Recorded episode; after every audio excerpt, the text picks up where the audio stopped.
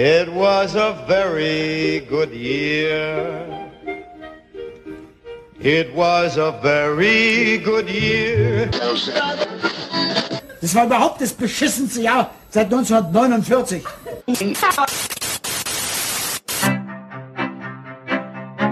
Man, man kann es nicht immer nebenbei laufen lassen, weil sonst verpasst man was.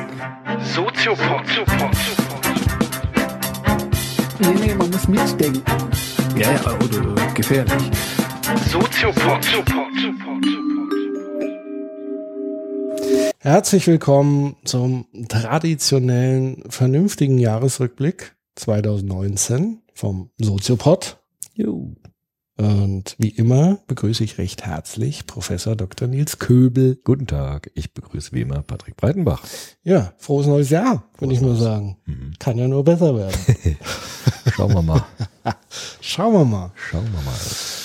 Ja, es ist, obwohl Klugscheißer haben mir gesagt, es ist ja noch gar nicht das neue Jahrzehnt, Nee. sondern erst ab Ah ja, 2021. Aber nichtsdestotrotz feiern wir eigentlich eine neue Dekade. Mhm. Ich, ich sage jetzt einfach mal, wir sind so dumm, ja, und sagen, wir, wir steigen in ein neues Jahrzehnt. Die ein. 20er Jahre beginnen. Die 20er Jahre beginnen, ja eben nicht eigentlich. Achso, ab ja, ja, 21. stimmt, okay. Ja. Aber es steht halt eine 2 da. Ja. Von daher Ja. gehen wir jetzt einfach mal davon aus, dass das so der Fall ist. Mhm. Ähm, wie jedes Jahr, schon seit vielen Jahren. Ich weiß gar nicht, das erste Mal, glaube ich, 2013 haben wir unseren ersten Jahresrückblick gemacht. Ähm, wollen wir so ein bisschen die Themen der vergangenen Monate, also das gesamte letzte Jahr, so ein bisschen Revue passieren lassen. Wir machen das aber nicht wie andere irgendwie chronologisch und jeden kleinen Scheiß, sondern wir greifen uns tatsächlich so ein paar Ereignisse raus, die wir vielleicht aus soziologischer, philosophischer Sichtweise ganz spannend finden und würden die so ein bisschen vertiefen. Das ist so ein Teil, den wir mit euch vorhaben, um mal so die großen gesellschaftlichen Ereignisse, die es im letzten Jahr gab, zu bequatschen. Und im zweiten Teil würde ich ganz gerne, weil wir haben euch ja auf diversen sozialen Netzwerken gefragt, was würdet ihr euch wünschen? Zum einen vom Soziopod fürs kommende Jahr, aber eigentlich war es so gemeint eher für den Jahresrückblick. Viele haben das dann eher zum Anlass genommen, so allgemeine Wünsche an den Ja. Soziopod zu formulieren. Aber auch die, Die werden wir heute alle erfüllen. die werden wir alle natürlich erfüllen und zwar bis morgen. Ja. Ähm, das ist ja ganz klar. Das ist Service unsererseits. Ähm, das würde ich dann so ein bisschen im, im zweiten Teil machen, weil wir vermutlich ähm, mit dem ersten Teil wieder ins Radio gehen werden. Radio Bremen Ah ja. laufen wir nach wie vor. Ähm, das heißt, wir werden den- den ersten Teil ein bisschen allgemeiner halten und das ganze Fan, Fan-Teil wird dann sozusagen im zweiten Teil werden wir vertiefen. Was ich interessant finde, die 20er Jahre, ne? Ja. Das kann man jetzt heute gar nicht mehr so sagen, weil es gibt ja zwei 20er Jahre, weil immer waren ja die 20er Jahre eindeutig mit 1920er Jahre bezeichnet. Und das ist jetzt ja ab nächstem Jahr dann nicht mehr so. Dann gibt es ja auch die 20er Jahre, in denen wir jetzt leben. Irgendwie eine komische Vorstellung, finde ich. Ja, tatsächlich. Also witzig, und, ne? Und die Frage ist ja, ob Kurios. 1920 das Problem das gleiche war. Also, dass man gesagt hat, die 1820er Ja, ja, wahrscheinlich, und irgendwann haben wir es komplett vergessen. Wahrscheinlich. Weil die 20er Jahre waren ja in Deutschland auch extrem wichtig, historisch gesehen. Ja. Und da gibt's ja ganz viele Berichte über die 20er Jahre und so in Deutschland. Und das ist jetzt ähm, quasi jetzt nicht mehr eindeutig. Das finde ich irgendwie kurios. ja, und interessant fände ich natürlich auch zu wissen, diese goldenen 20er, wie es ja. Ja. immer so schön heißt, war das erst weit nach den 20ern formuliert? Also so nach Rückblickend. dem Zweiten Weltkrieg Best- oder? Bestimmt rückblickend erst, ja. Also ich glaube schon, dass die Menschen das dann auch gelebt haben, die goldenen 20er Jahre. Aber rückblickend erscheint es natürlich nach, also im Vergleich zu dem, was danach kam mit der Weltwirtschaftskrise, noch deutlicher. Ich hoffe ja, um vielleicht das so ein bisschen überzuleiten auf, auf die Ereignisse dieses Jahres, dass die 20er Jahre des letzten Jahrhunderts nicht so viele Parallelen haben zu den jetzigen 20er Jahren, weil tatsächlich gibt es schon so ein Mhm. paar Dinge. Also die Ja. 1920er Jahre haben sich ja dadurch auch gekennzeichnet. Zum einen, dass es den Leuten, glaube ich, sehr, sehr gut ging. Also es war eine sehr liberale Lebensweise, es wurde viel gefeiert, es Ja. wurde gut gelebt, zumindest so in den Großstädten. Mhm. Aber auf der anderen Seite ähm, ist da ja was am Horizont, äh, was Hässliches Mhm. äh, so aufgestiegen. Das war nämlich eigentlich die Vorbereitung zu den 30er Jahren, Ja, wenn man so will, nämlich auch dann die, der große Nationalismus oder sagen wir so, der Aufstieg des Extremismus insgesamt, weil natürlich auch ich sag mal, die beiden großen Pole Kommunismus und Nationalismus so ähm, in den Konflikt geraten sind und so langsam sich die Gemüter hochgeschaukelt haben Mhm. und so ein bisschen das auch zu einer späteren Krise der Demokratie geführt hat. so Ja, will. und auch die Demokratiekonstruktion war natürlich eine andere in den 1920er Jahren. Wir hatten die Weimarer Republik, Ja. das ist die erste Demokratie in Deutschland. Und die hatte ja auch bestimmte Schwachstellen ähm, gehabt, die dann auch ausgenutzt werden konnten von extrem, extremen Positionen. Und das ist natürlich ein Unterschied zu den 20er Jahren jetzt, wo die Demokratie, denke ich, in Deutschland ganz anders aufgestellt ist und auch ähm, Sicherungssysteme eingebaut hat, gerade nach den Erfahrungen der Vergangenheit. Interessant auch, in den 20er Jahren war ja die Zeit der Demokratie, das heißt die Monarchie wurde abgewickelt nach dem Ersten Weltkrieg. Mhm. Und jetzt äh, Ende 2019 haben sich ja die Hohenzollern jetzt auch wieder gemeldet und haben auch Besitzansprüche geltend gemacht. Das ist vielleicht auch kein Zufall, dass man 100 Jahre später nochmal auch so eine Erinnerung gewissermaßen an diese Zeit hat, als ähm, ein Gesellschaftssystem, soziologisch gesprochen, abgelöst wurde durch ein anderes. Mhm. Und jetzt auch so ein Schatten der Erinnerung nochmal hochkommt äh, in den 29er Jahren des, dies, äh, dieses Jahrtausends. Ja, und meine Beobachtung der letzten Jahre ist auch so ein Stück weit, ich kann das mittlerweile nachvollziehen, warum Menschen auf sowas abfahren. Also auf so Monarchie oder sagen wir mal Ja. so, und das ist ja schon ein bisschen Überleitung zu, zu unserem ersten großen Themenschwerpunkt, so Ikonen, also Ja. Leader-Figures, Ja. Führungsfiguren. Ähm, das ist ja nach wie vor heute der Fall. Also wir haben es am Beispiel Greta Ja. Thunberg. Übrigens, so spricht man sie richtig aus. Thunberg. Thunberg. Ne? Mhm. Ne? Ja. Ja. Wollte ich nur mal sagen. ja. Ähm, Ist jetzt aber auch medial angekommen. Jeder spricht ist das wirklich so? Also ich habe hab das immer noch als Thunberg Ach so, gehört. ich habe jetzt die deswegen- letzten, dachte ich. Thunberg? Ja, habe ich jetzt vermehrt gehört. Gut, dann hat sich das vielleicht jetzt so langsam ähm, festgesetzt. Nein, was man aber da beobachten kann, ist ja dieses Projizieren auf eine menschliche Figur, die aber nicht mehr Mensch sein darf, so wirklich, aber dann irgendwie doch. Ja. Also das ist so das Interessante und das hatten wir aber auch im Moment, also die letzten Jahre verstärkt war es ja zum Beispiel Angela Merkel, Mhm. die so ein bisschen wie so eine Königin Mhm. behandelt wurde. Also sie war entweder an allem schuld oder Mhm. sie hat alles richtig gemacht. Verheißerin. So, genau. Mhm. Also es wurde alles so auf diese Person Ja. zugespitzt und ähm, ähnliches haben wir in den USA mit Trump und so weiter. Also diese Personifizierung von Macht Mhm. Ja. Genau das, was der Popper nicht wollte, ne? und was auch tatsächlich äh, keine gute Idee ist, Ja. wenn man das wirklich ernst nimmt, Ja. Demokratie. Aber offenbar Menschen brauchen das. Ja, weil ich glaube, sie brauchen halt eine damit verbundene Geschichte. Also Klimawandel, wenn wir, wir steigen jetzt so ein bisschen wild ein, Ja. aber es macht ja nichts. Also Klimawandel war ja schon oft ein Faktum äh, vorher, also in den Ja. mindestens seit den 2000ern ist ja Klimawandel ein Thema. Aber jetzt hat Klimawandel eine Geschichte bekommen durch eine Und Person Gesicht. und ein Gesicht und die diese diese Person kann eine Geschichte erzählen und Geschichten rühren unsere Gefühle an, viel stärker als Argumente, wie wir wissen. Und deshalb ist mit dieser Person, Greta, auch eine Geschichte in die Welt gekommen, in der plötzlich Gefühle, auch Forderungen, auch Hoffnungen, Ängste artikuliert werden können. Viel näher, als wenn man das nur wissenschaftlich argumentativ machen würde. Mhm. Vielleicht nochmal ganz kurz einen Rückblick auf die 1920er Jahre. Ja, gerne. Äh, die Frankfurter Schule ist dort gegründet worden und hat sich gewehrt gegen die Autoritäten ihrer Zeit. Also Adorno hat ja dann und Horkheimer haben ja äh, genau versucht, auf unterschiedlichen Gebieten die Macht aus dem Diskurs herauszuziehen. Also Adorno durch seine Musikkritik, also die Wagner Musik hat er kritisiert, weil die so voll war mit Macht und diesen heroischen Figuren, ne? Nibelungen und so weiter. Und ähm, Erich Fromm, den wir ja auch äh, hatten, hat dann ein bisschen später, aber auch dann in dieser Tradition ähm, die Vorherrschaft des Kapitalismus kritisiert. Also auch diese, diese wahren Charakter, der die ganze Wirklichkeit durchzieht und so weiter. Also die 20er Jahre waren auch im letzten Jahrhundert eine wilde Zeit, also wo auch Neues entstanden ist, wo ganz viel Kritik entstanden ist. Und ähm, ja, damals gab es ja noch die, die, den Schatten des Kaisers in Deutschland und das Heraufziehen neuer Autoritäten und da hat sich dann diese Frankfurter Schule auch formiert. Ist heute ein bisschen in Vergessenheit geraten.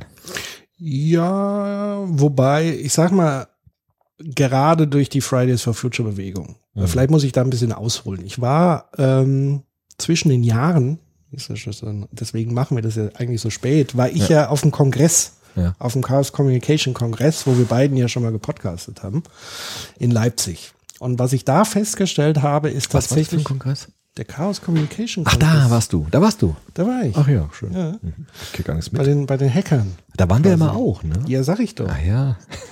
Zwei, da haben wir den Jahresrückblick 2015 war das, glaube ich, gemacht. Schon so lange her, ne? Siehst du mal. Ja. Warst du 32, 32 C3 waren wir. Da war ich mal wieder, war wirklich äh, sehr, sehr, sehr, sehr gut. In Ähm, Hamburg sind die, ne? Nee, Nee. die sind ja jetzt nach Leipzig Ah ja. gezogen. Okay.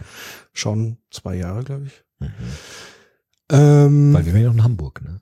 wir waren noch in Hamburg. Okay.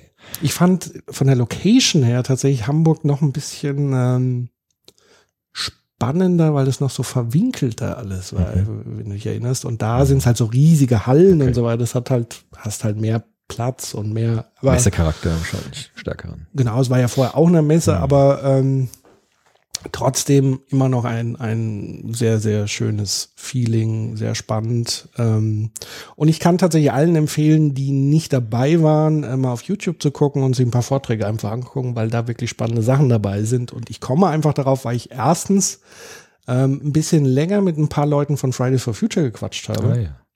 Da waren nämlich zwei Schüler, die hatten so einen Stand. Also es gab insgesamt auch so Stände von so, naja, Initiativen von digitale Gesellschaft, äh, Informatiker für Frieden und so weiter. Also wirklich so NGO. Ähm, Area, wo ich dann mit vielen Leuten einfach mal gesprochen habe, weil mich interessiert habe, was machen die und wofür setzen sich ein oder so das Thema neue Ökonomie. Ähm, also das heißt, was ich damit sagen will, da war, und das Thema des Kongresses war diesmal Ressourcenerschöpfung, Mhm. also ähm, im Englischen Resources Exhaustion, Exhaustion, Exhaustion. Ähm, das heißt, das Thema Klima ist zum ersten Mal auch so wirklich in diesen Kongress als, als Thema mit eingeflossen. Also das heißt, auch allein daran hat man gemerkt, welchen Impact, welchen Einfluss diese Fridays-Bewegung hat. Und ich sage bewusst, bewusst Fridays, weil die Schüler haben angefangen. Ähm, aber mittlerweile man mischen ja sowohl, es gibt Grandparents for Future, es gibt Scientists for Future, es gibt Psychologists for Future. Also und das Spannende ist ja, dieses, dass dieses Label auch nicht geschützt ist. Gibt es auch Ähm, Soziologen for Future? Weiß ich nicht, müsste man mal gründen. Gründen, ne? Ja, aber ich kann mir nicht vorstellen, warum nicht. Mhm. Ähm, wie gesagt, und wenn kann man's, kann man sich äh, so benennen, wenn man sagt, okay, die Ziele finde ich gut und die Ziele sind ja relativ easy, ähm, dann kann man das gerne machen. Also langer Rede kurzer Sinn. Ich habe dann mit den, das waren zwei Jungs, ähm, ich würde mal sagen, weiß ich nicht, noch Schüler, 17, 18, was ich schon bemerkenswert finde, dass die da sitzen. Und die waren ähm, für die Website von, von Fridays for Future zuständig, weil das war eigentlich ganz witzig, weil ich gesagt habe, so, was macht denn ihr so? Und die haben gleich so gesagt, ja, wir sprechen nicht für, für die gesamte Bewegung und so weiter, weil die Idee ist ja nicht zu sagen, wir machen wieder so ein personenzentriertes Ding, sondern wir versuchen das auch wirklich demokratisch zu organisieren. Und dann haben sie mir so ein bisschen ihre Struktur erklärt und da finden die sich ja gerade. Man muss ja sagen, die gibt's erst seit einem Jahr Ja. aus dem Nichts heraus. Ja. Und gerade organisieren sich Strukturen. Und ähm, wer das mal nachlesen möchte, es gibt so ein, wie so eine Art Handbuch auf der Fridays for Future Website, wo man ganz genau sehen kann, wie organisieren die sich. Also es gibt dann Delegierte, es gibt Arbeitsgruppen, dann gibt es so ähm, verschiedene Prozedere und so weiter, weil ihr Ansinnen ist es natürlich auch, die Organisation nachhaltig aufzustellen und sie sehr grunddemokratisch aufzustellen, so dass eben nicht das Gleiche passiert wie vielleicht bei Parteien und anderen Organisationen. Ähm, sie haben bisher auch keine Vereinstruktur oder sowas. Es ist kein Verein oder so. Also es ist, ähm, fand ich sehr spannend, in dem Gespräch das rauszufinden, was die so machen und was die so erzählt haben. Und da war für mich so der erhellende Moment. Das, was die meisten Menschen von Fridays for Future mitkriegen, ist ja irgendwie sehr oberflächlich. So aus den Medien. So, ja, die gehen auf die Straße. Aber die allerwenigsten gucken so ein bisschen unter die Motorhaube. Nämlich zu schauen, das sind nicht einfach nur Kinder, die nicht zur Schule gehen und schwänzen, sondern die verbringen ihre Zeit damit, Demokratie zu leben. Also wirklich zu leben. Also die machen Arbeitsgruppen verschiedene. Die sind jetzt auch dabei, sozusagen den nächsten Schritt zu gehen und zu überlegen, okay, auf die Straße gehen ist das eine, aber vielleicht können wir ja schon mal anfangen, Lösungen zu entwickeln und so weiter. Also ins Tun auch langsam zu kommen. Ähm, und das finde ich halt spannend, ähm, dass da die allerwenigsten Leute sich damit wirklich intensiv mal auseinandersetzen, aber jeder hat so seine Meinung dazu. Mhm. Ähm, und das wiederum fiel mir auf zu vielen, vielen, vielen anderen Themen, die es da so draußen gibt. Jeder hat so eine, also sagen wir mal so, die Medien machen so eine oberflächliche Betrachtungsweise. Es wird immer so die Oberfläche vermittelt. Mhm. Ähm, und auf Basis dessen bilden sich Menschen Meinungen. Aber die können nie vernünftig sein, weil immer ein Großteil dessen fehlt an Informationen, sondern es ist immer so eine oberflächliche und jeder meint, er könne da jetzt mitreden und eine Entscheidung basierend auf Oberflächlichkeiten treffen. Und das finde ich sehr fatal, muss ich sagen. Ja, ich finde ja, bei, wenn man das immer soziologisch jetzt anschaut, Ja. bei Fridays for Future finde ich ja jetzt wirklich interessant, jetzt mit Luhmann gesprochen, ne? Wir hatten ja das mit den Academics über Luhmann. Also der sagt ja, soziale Systeme sind operativ geschlossen. Die haben immer ihre eigene Logik. Und an die Logik Ja. kommt man gar nicht direkt ran. Was man aber machen kann, ist ähm, Reize den Systemen anzubieten, Erschütterungen gewissermaßen. Und Fridays for Future hat es geschafft, äh, starke Reize äh, in die Gesellschaft hineinzustreuen, auch äh, auf die Systeme hinzustreuen. Jetzt ist interessant zu gucken, das habe ich ja letztes Mal schon ein bisschen angedeutet, wie reagiert jetzt welches System darauf? Ja. Also die Medien, das mediale System reagiert Ja. jetzt in einer bestimmten Weise. Und zwar die Weise, wie sie darauf reagiert, ist die Weise nach der Logik, nach der dieses System operiert. Das heißt, Medien wollen Einschaltquoten, haben die Quotenfrage und so weiter, Informationsfrage. Deshalb werden die, wie du eben sagtest, schnelle Informationen einfach aufbereiten. Das führt dazu, dass es manchmal ein bisschen an der Oberfläche bleibt. Das ist aber der Logik des Systems geschuldet, das jetzt darauf reagiert, weil das System macht Order from Noise Mhm. und ähm, macht aus diesen Reizen, die da auf das System zukommen, Informationen. Aber die Informationen, die gemacht werden, liegen nicht an den Reizen, sondern an der Struktur des Systems. Das Ja. heißt, das System konstruiert jetzt aus diesen Reizen Informationen. Und das macht das Wirtschaftssystem in ihrer Logik. Deshalb gibt es jetzt plötzlich ganz viele Elektroautos, die auf den Markt kommen und ganz viel Werbung dafür, weil das die Logik ist, wie das Wirtschaftssystem, jetzt das Subsystem Automobilindustrie, auf, dieses, auf diesen Reiz reagiert. Mhm. Und genauso reagiert die Politik jetzt gemäß ihrer Logik auf diesen Reiz. Ich meine, den Klimawandel gab es ja früher auch schon. Mhm. Aber das politische System war davon noch nicht sehr beeindruckt. Und jetzt plötzlich merkt das System, es kommt in, den, in meine Sphäre hinein. Und jetzt wird das System wach und versucht jetzt diese Reize in Informationen umzuwandeln und nach außen hin zu kommunizieren. Mhm. Aber die Art, wie sie Informationen generieren, liegt an der Struktur des Systems und nicht an den Reizen. Und Fridays for Future hat gewissermaßen ganz vieles so gerüttelt, am Zaun gerüttelt, ja, so, am Gitter gerüttelt. Und jetzt werden die Systeme wach und reagieren darauf. Und jetzt kann man sehr schön beobachten, welches System reagiert wie. Weil die Art, wie jetzt Systeme reagieren, gibt uns eine Möglichkeit, Einblick zu bekommen in die Logik eines Systems. Mhm. Also die Wirtschaft ist natürlich daran interessiert, wenn sie merkt, hoppla, könnte sein, dass wir, dass wir mit den Autos ein Verkaufsproblem bekommen, wenn die jetzt viel CO2 verbrauchen. Also müssen wir umschalten, weil die Logik des Systems ist ja Einnahmen und Ausgaben. Und deshalb werden jetzt irgendwie Alternativen gesucht mit Elektromotoren und so weiter. Und die Politik sagt, könnte sein, dass wir Wählerstimme verlieren, wenn wir auf dieses Thema nicht eingehen. Weil das ist die Logik des politischen Systems, Mehrheit, Minderheit, also Opposition, Regierung, wie Luhmann das sagt. Und jetzt werden dann Programme aufgelegt gegen den Klimawandel oder für den Klimaschutz und so weiter. Das ist dann die Logik des politischen Systems. Und so kann man jetzt diese verschiedenen Systeme oder Medien auch, kann man jetzt sehen, wie die reagieren. Und die Art, wie sie reagieren, zeigt etwas über die Logik des Systems. Das finde ich sehr spannend.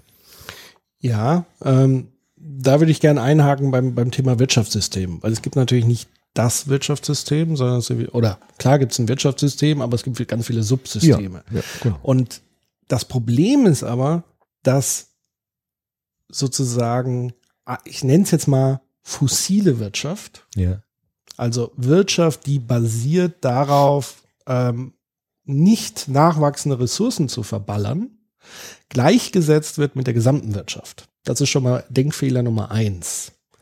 Weil, also es wird ja darüber diskutiert, wie, wie, also Klimawandel, das ist nochmal ein anderer Punkt. Ich glaube, der Begriff ist mittlerweile viel zu harmlos. Also 30 Jahre Klimawandel, ja, okay, aber wir sind mit, mitten in der Klimakrise. Also wir haben jetzt wirklich das dritte Jahr in Folge ähm, Hitzerekorde. Also es ist einfach definitiv nachgewiesen. Wir haben das Problem momentan brennt, äh, brennt es unfassbar in Australien. Wir haben Amazonasgebiet, was abbrennt. Wir Wir haben an der Arktis, ne? Das habe ich neulich im Fernsehen gesehen. Das war echt Permafrost, beeindruckend. da ähm, regnet es plötzlich. Hat einer gesagt, hier hat es noch nie geregnet, plötzlich regnet es dort. Das war echt krass, ja. Und tatsächlich dann diese Gefahr, wenn, wenn dieser Permafrost komplett weg ist, was momentan sehr stark danach aussieht, dass das viel schneller geht, als wir bisher dachten, gibt es diese sogenannten Kipppunkte.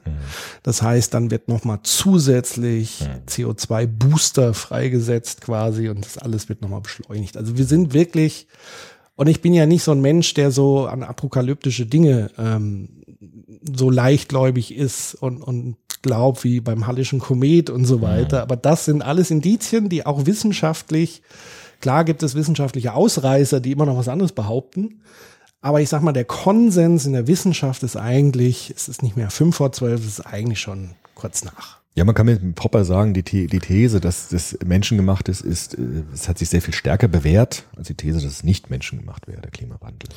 Ja, So, das kann man jetzt Genau. so sagen.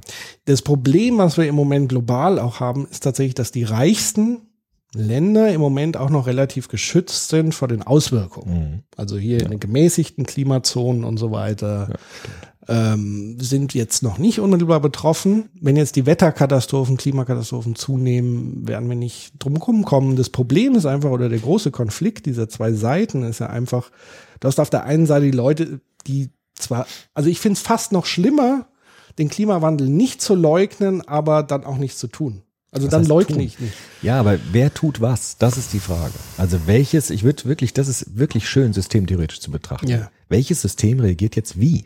Das ist die entscheidende Frage. Im Und Grund- jedes nach seiner Logik.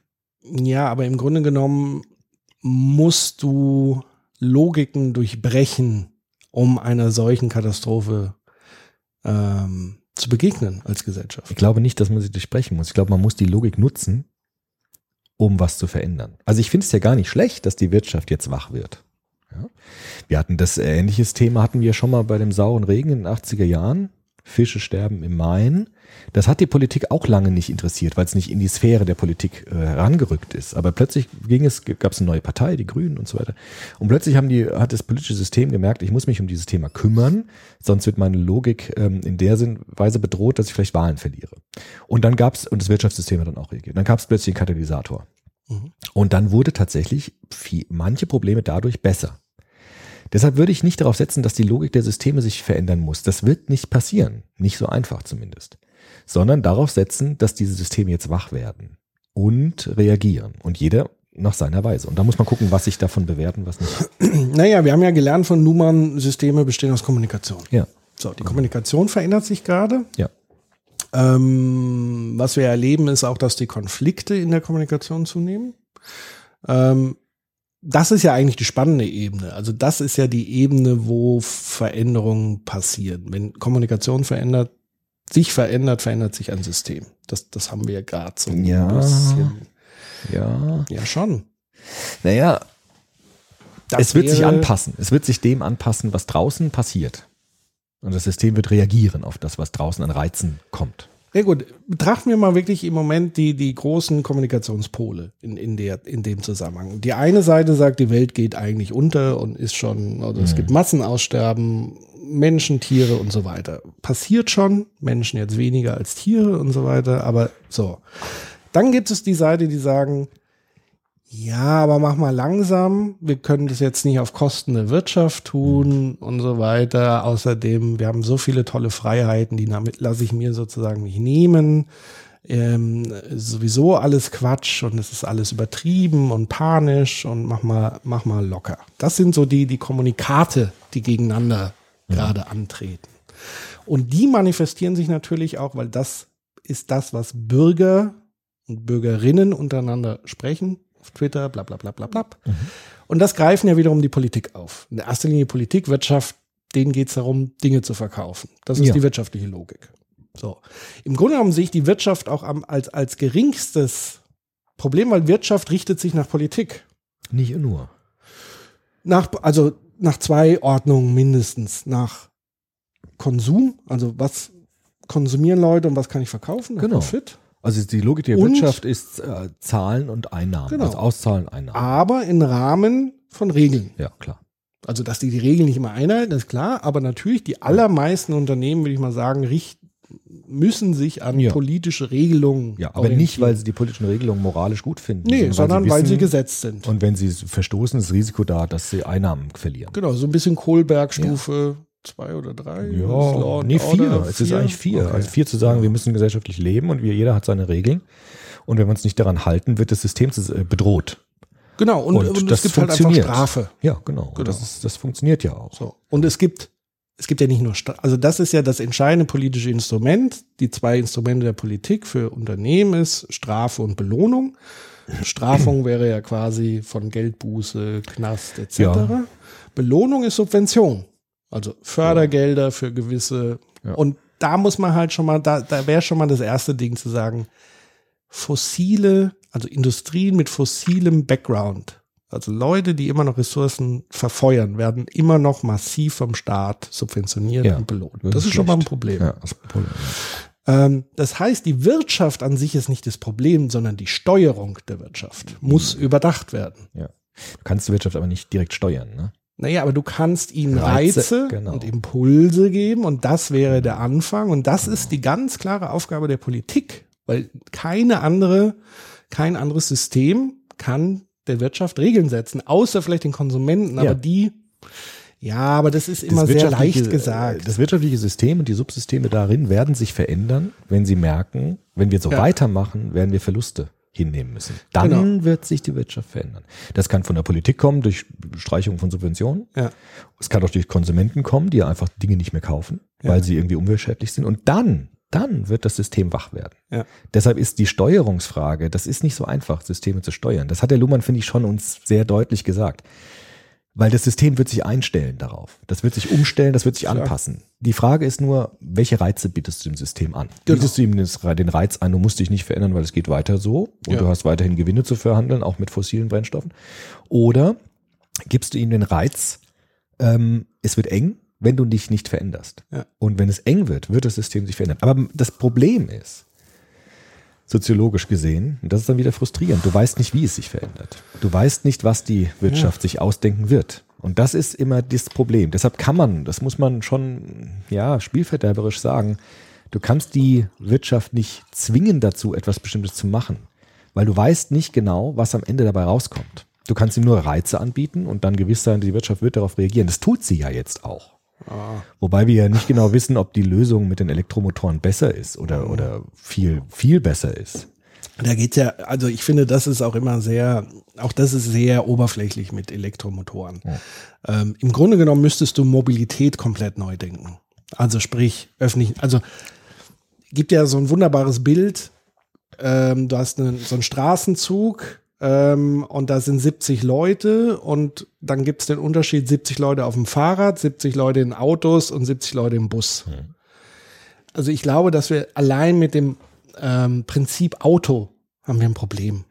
Also es ist Quatsch, die, die, die Welt mit Autos zuzupflastern. Ja, klar. Sondern dann muss es alternative Transportwege geben, die, die mindestens mal ähnlich bequem sind, gut angebunden sind. Und das sind für mich dann eher Busse, Bahnen, Fahrräder, was auch immer, aber keine, keine neuen Autos. Das Ja, ist schon mal das erste. Wenn die Problem. Leute sich trotzdem weiterhin die SUVs kaufen, die ja, Ja. so viel verkauft werden wie, glaube ich, noch nie zuvor, Ja. dann wird das Subsystem Automobilwirtschaft sich nicht verändern. Nö, natürlich. Warum nicht. sollte es denn auch? Ja, klar. Weil das System funktioniert nach der Logik Einnahmen und Ausgaben. Ja. Und wenn die Konsumenten aber jetzt, Konsumentinnen aufhören, diese SUVs zu kaufen, dann, dann wird sich das Wirtschaftssystem verändern. Aber auch nur dann, weil das Wirtschaftssystem sagt nicht, hoppla, die Umwelt ist geschädigt, wir hören jetzt mal auf, die zu verkaufen, obwohl sie sich so gut verkaufen. Das wird nicht passieren. Darauf sollte man nicht setzen. Sondern das System wird sich verändern, wenn es unter Druck gerät. Wenn es merkt, mit dem einen kann ich, mit der einen Sache kann ich Geld verdienen, mit der anderen einfach nicht. Ja. Und das ist die Logik, die trockener ist, die irgendwie langweiliger ist. Aber ich glaube, das ist die Logik, die funktioniert. Ja, deswegen muss es ja, deswegen ist ja die Frage, müssen wir uns jetzt ändern? Muss die Politik sich ändern? Muss nein, es muss eigentlich alle gemeinsam. Ja, wir müssen Reize, wir müssen Reize produzieren, Erschütterungen produzieren, die dann äh, die verschiedenen Systeme dazu bringen, ähm, sich zu verändern. oder sich anzupassen, sich neu aufzustellen. Ja. Aber das wird mit, mit Appellen alleine nicht funktionieren. Naja, Appelle sind ja in erster Linie erstmal Kommunikation. Ja, das ist auch gut. Also ich will Das es gar ist nicht. wichtig. Und Ja, das, das ist Protest, überhaupt es hat ja auch der viel Grund, erreicht. warum wir darüber überhaupt sprechen. Ja, nur auch da ist es so, Fridays for Future heißt ja deshalb so, weil die ja gestreikt haben, die Schule gestreikt haben. Mhm. Weil Demonstrationen gab es ja vorher auch schon gegen den Klimawandel und so weiter. Naja, Am Wochenende dann und ja, so. Aber das hat halt niemanden mal. interessiert. Da hat, hat auch niemand berichtet. Ja. Interessant wird's, wenn der Reiz stärker ist. Ja. Und Schulstreik ist ein ziemlich starker Reiz, offensichtlich.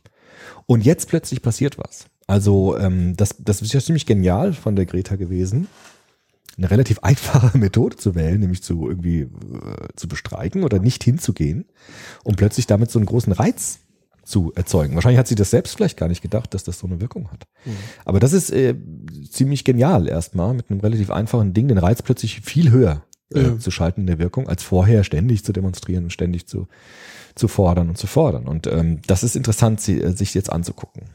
Ja, und wenn man dieses Prinzip jetzt skalieren würde, also sprich, eigentlich macht so ein Streik Sinn in der Schule, das regt schon genug Leute auf, aber jetzt stell dir mal vor, ja. es gibt einen bundesweiten Generalstreik. Oder Menschen entschließen sich, einen Tag nicht mehr einzukaufen. Das sind dann Signale, die plötzlich auch in der Wirtschaft ankommen. Aber wenn es nur ein Tag sind. ist, kann Ja, die einmal die Woche. Gut. Einmal die Woche. Äh, nein, aber was ich damit meine, wenn, wenn man den Streik, und das ist ja das, was im Moment passiert, so diese bisschen diese Ausweitung, die Scientists haben sich angeschlossen, Ja. dann die Parents, die Grandparents. Die Subsysteme werden wach. Genau, wenn die jetzt auch weiter am Ball bleiben Ja. und jeden Freitag die Arbeit niederlegen, also das ist ja zum Beispiel das, was viele bei, bei Scientists for Future kritisiert haben, zu sagen, naja, ihr schreibt euch das auf die Fahne, aber wie viele Wissenschaftler legen, gehen am Freitag dann auch hin und legen ihre Arbeit nieder. Ja, klar. Ähm, das heißt, das ist schon ein Instrument, zum einen, um, um Kommunikation klar zu machen, um aber auch Reize in Politik und Wirtschaft unmittelbar zu platzieren, zu sagen, wir gehen jetzt nicht so einfach hier weg. Ähm, und in der Zeit passieren halt gewisse Dinge dann nicht. Ja. ja, und wir geben uns auch nicht mit Elektroautos jetzt einfach zufrieden und sagen, okay, die Wirtschaft hat jetzt geliefert und jetzt ist wieder gut, sondern man muss jetzt die Systeme begleiten, gewissermaßen kommunikativ begleiten und schauen, was sie tun und dann wiederum Reize setzen, ähm, wenn sie einfache Lösungen anbietet. Ich glaube, Wirtschaft versucht immer den, die einfachsten Lösungen. Alle Systeme sind faul, sagt der Luhmann. Ne? Man Ja. versucht immer einfache Wege zu gehen, die möglichst wenig kosten, möglichst viel bringen für die Logik des Systems. Und deshalb ist natürlich die Versuchung jetzt groß, ähm, zu sagen, naja gut, dann machen wir halt Elektroautos und verkaufen die, wenn das klappt, wunderbar. Aber dann muss man natürlich wieder gucken, was haben die denn für Nebenwirkungen und für, die haben jetzt ja wohl sehr schwere, sch schlimme Dinge in der Produktion, dann diese, diese Akkus und so, wo dann auch viele Umweltschäden passieren durch den Abbau und das, diese Stoffe und so weiter. Ja, also ich sag mal, Elektromobilität, wie gesagt, das ist für mich so ultra oberflächlich ohne Ende, weil es im Grunde genommen einfach nur äh, eine Verschiebung der Problematik ist. Wie gesagt, eigentlich ist es äh, ÖPVN-Ausbau, Ja. Zugänglichkeit von Bahn erhöhen, ähm, überhaupt Bahn günstiger machen für Menschen, aber dann musst du wieder Kapazitäten ausbauen etc. pp. Aber das ist eine andere Industrie. Das meinte ich aber mit am Anfang zu sagen, die derzeitige Politik in Deutschland unterstützt in erster Linie fossile Industrien.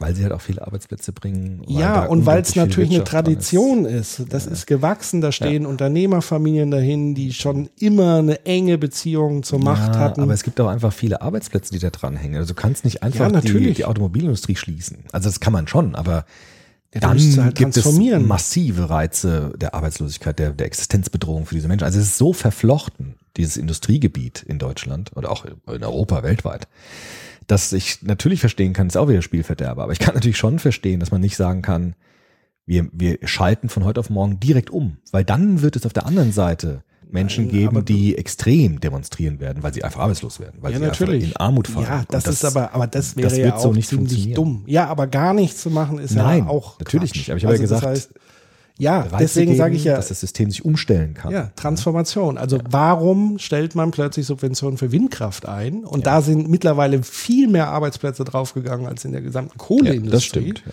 Und im Moment Kohleindustrie Arbeitsplätze ist im Vergleich zu anderen nachhaltigen Energieformen einfach Ja.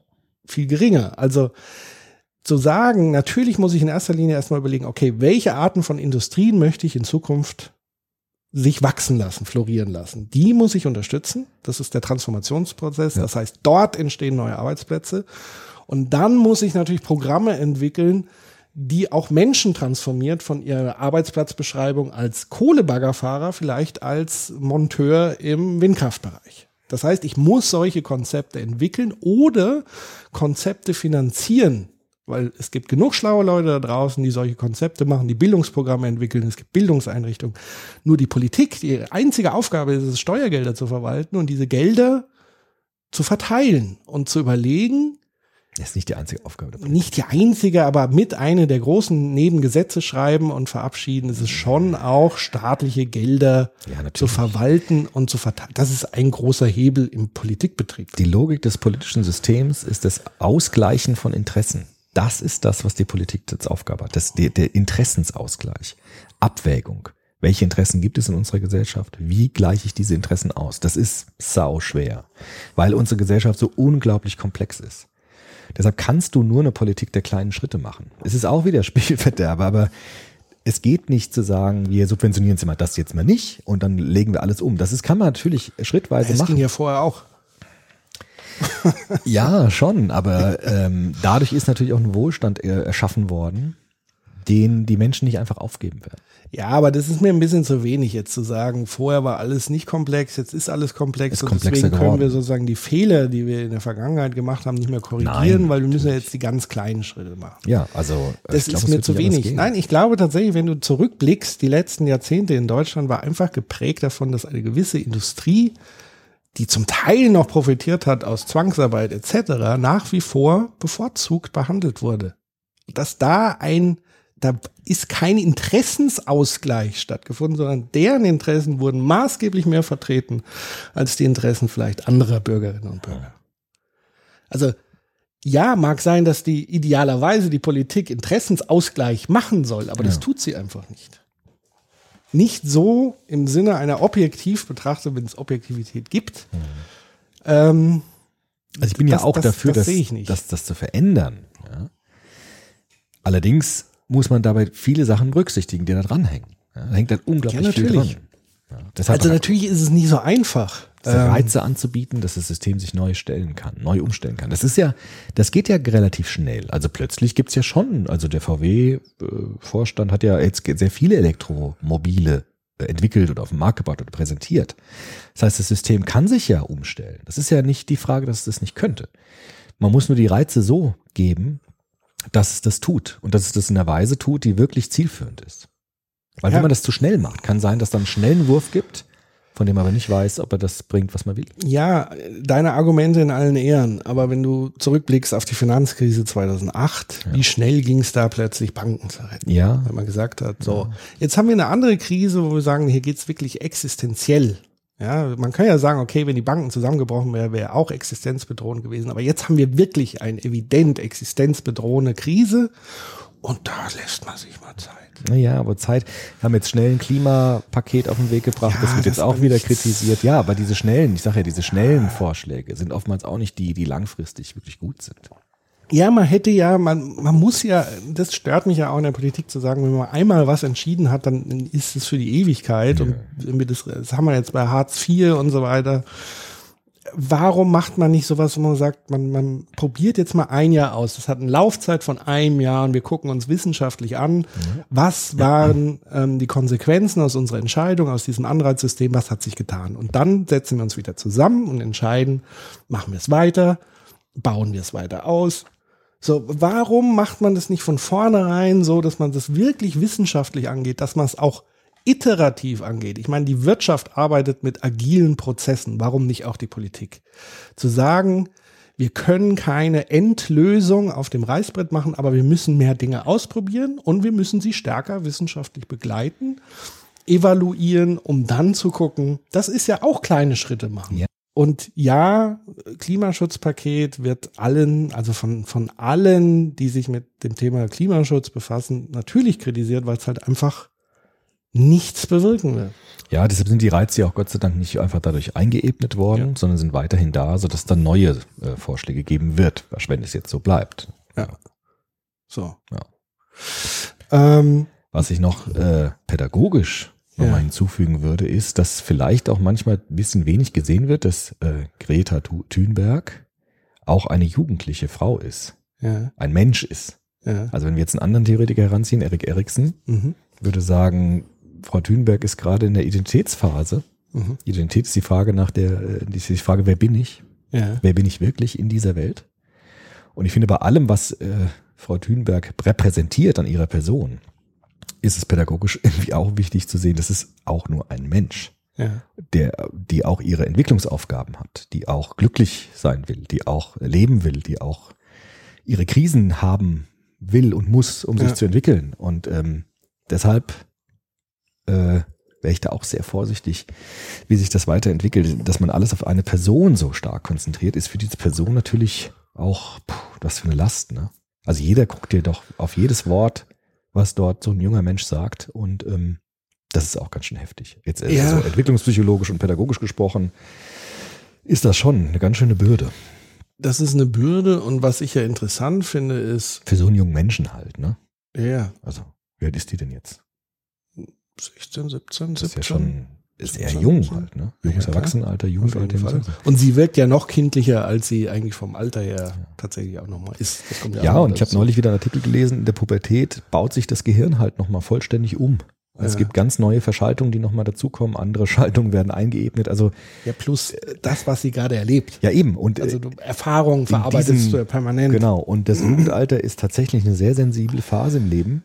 Und dann äh, so einen Fokus der Aufmerksamkeit zu bekommen, ist eine ganz schöne Belastung. In so einer Phase auch. Absolut. Aber wenn man sich so ein bisschen die, die biografische Geschichte anguckt von ihr, ist ja tatsächlich so, dass dieser Aktivismus, den sie ja zutage fördert, und natürlich wird sie dabei unterstützt von einer Vielzahl an Menschen, in erster Linie ihrem Vater, der sie natürlich Ja. begleitet hat, der seinen Beruf aufgegeben hat, um sie da zu begleiten, aber natürlich ganz viele andere Berater, äh, Redenschreiber etc. pp. Das darf man natürlich, also es ist auch ein eigenes System, es ist ein System Greta. Ja, genau. Ähm, ähm, und was ich aber sagen wollte, biografisch gesehen, ähm, hat ja offenbar, zumindest ist so das Narrativ, dieser Aktivismus dazu beigetragen, dass sie eben aus ihrer Depression rausgekommen ist. Also sie war vorher hochgradig depressiv und hat alles verweigert mit Nahrungsaufnahme etc., weil sie so darunter gelitten hat, dass die Welt einfach äh, Kacke ist und den Bach runtergeht, was ich sehr gut nachvollziehen kann. Und bei ihr halt vielleicht nochmal aus ihrer medizinischen, ähm, aus ihrem medizinischen Background vielleicht da nochmal die Verstärkung, dass sie natürlich die Welt anders filtert, als wir das vielleicht machen, vielleicht gar nicht so sehr verdrängen können, wie wir Dinge verdrängen können. Und das hat sie halt völlig überfordert. Und an dem Punkt, wo sie aber das Gefühl hatte, glaube ich, selber was dafür tun zu können, das war, glaube ich, dann der Moment und deswegen unterstützt sie ihr Vater. Wie gesagt, das sind die Aussagen von, Mhm. von de, ob das stimmt oder nicht, keine Ahnung. Ähm, ähm, dass sie daraus die Kraft geschöpft hat, auch aus der persönlichen Depression rauszukommen. Deswegen kann ich mir vorstellen, dass, wenn das alles so stimmt, dass es gar nicht mehr schlechter werden kann. Naja. Oder halt zurückfallend auf Was den Zustand, der- wo sie vorher Ja, war. was ist, wenn der Erfolg weg ist, wenn sie jetzt tatsächlich. Ja, ja klar. aber Menschen aber ich sag mal, sie war schon machen? ganz unten. Ja, also das, das meinte ich so aber das als Therapieprogramm zu nehmen. Nein, das ist natürlich auch. Quatsch. Also das finde ich. Also Nein. ich will nur sagen, also das ist trotzdem halt ein Mensch, eine junge Ja. Frau mit ihren Themen, mit ihren Entwicklungsaufgaben und das darf man nicht vergessen. Ja. Und der Ja. Druck ist ja extrem hoch. Ich meine, guck mal, was für ein Druck. Dein, dein Vater gibt für dich deinen Beruf auf, um dich in deinem Aktivismus zu unterstützen. Das ist ja eine Riesenverantwortung. ja. Ne? Also ich würde das niemals wollen, dass mein Vater seinen Beruf hätte aufgegeben wegen mir. Aber das erzeugt natürlich auch diesen Nimbus dieses Übermenschlichen. Ja, genau. Also sie lebt ja das Leben eines Übermenschlichen, wenn man so wirklich so will. Ist, das ist nie, glaube ich, sehr gesund. Also, ja. Also die Fallhöhe ist halt so hoch auch. Ne? Ja, aber Für das, so das kannst du ja sagen, das ist, gilt für jeden Promi. Menschen. Ja, ja. Das eben. gilt für Kinderstars. Ja, bin ich ja für, auch skeptisch. Ja, natürlich. Das ist kein Argument für aber sie, das, sondern sie ist jetzt nicht der erste Fall. Nee, aber das ist ja kein Argument für Nein. sie, sondern gegen diese Kinderstars. Genau. So. Ähm, was ich aber auch interessant finde, ist quasi es wird unfassbar viel über sie, dann auch als Mensch und so weiter gesprochen. Ja, aber eben. eigentlich die Themen, die sie transportiert, die wird halt einfach, gehen dann, also meistens zumindest dann unter. Ja, weil ich glaube schon, wie ich am Anfang sagte, durch sie bekommt das Thema narrativen Charakter. Also nicht mehr nur ein Argument, sondern es bekommt eine Geschichte. Da ist eine junge Frau, die die Schule schwänzt mit einem Pappplakat oder was sie da gemalt hat, anfängt. Und das ist, ähm, das hat so eine mitreißende Komponente anscheinend für ganz viele junge Leute gehabt, dass da plötzlich eine Geschichte in die Welt kommt von einer jungen äh, Aktivistin, die plötzlich aus sich heraus eine ganze Welt verändern kann. Und diese Geschichte, die berührt uns in den Emotionen und die entfacht die Motivation. Das Argument, das hat schon, haben schon so viele äh, früher gebracht. Aber du brauchst irgendwie eine Geschichte, die dazu kommt, damit es diese Motivationskraft entfaltet. Und das ist mit dieser jungen Frau in die Welt gekommen. Und das entfacht jetzt gewissermaßen diese, diesen Drang, etwas zu verändern. Und das finde ich auch interessant. Also das Argumente reichen oft nicht, weil sie nicht stark genug sind, um uns zu erschüttern. Ja, aber wie gesagt, es, es finden ja zwei Spielfelder statt. Das eine ist ja wirklich zu sagen, okay, wir haben jetzt hier ein massives Problem. Das, was sie ja inhaltlich transportieren möchte, zu sagen, dazu Leute, der Planet brennt. Ja. Ja. Ähm, wir haben wirklich ein massives Problem. Dieses Rumquatschen bringt alles nicht.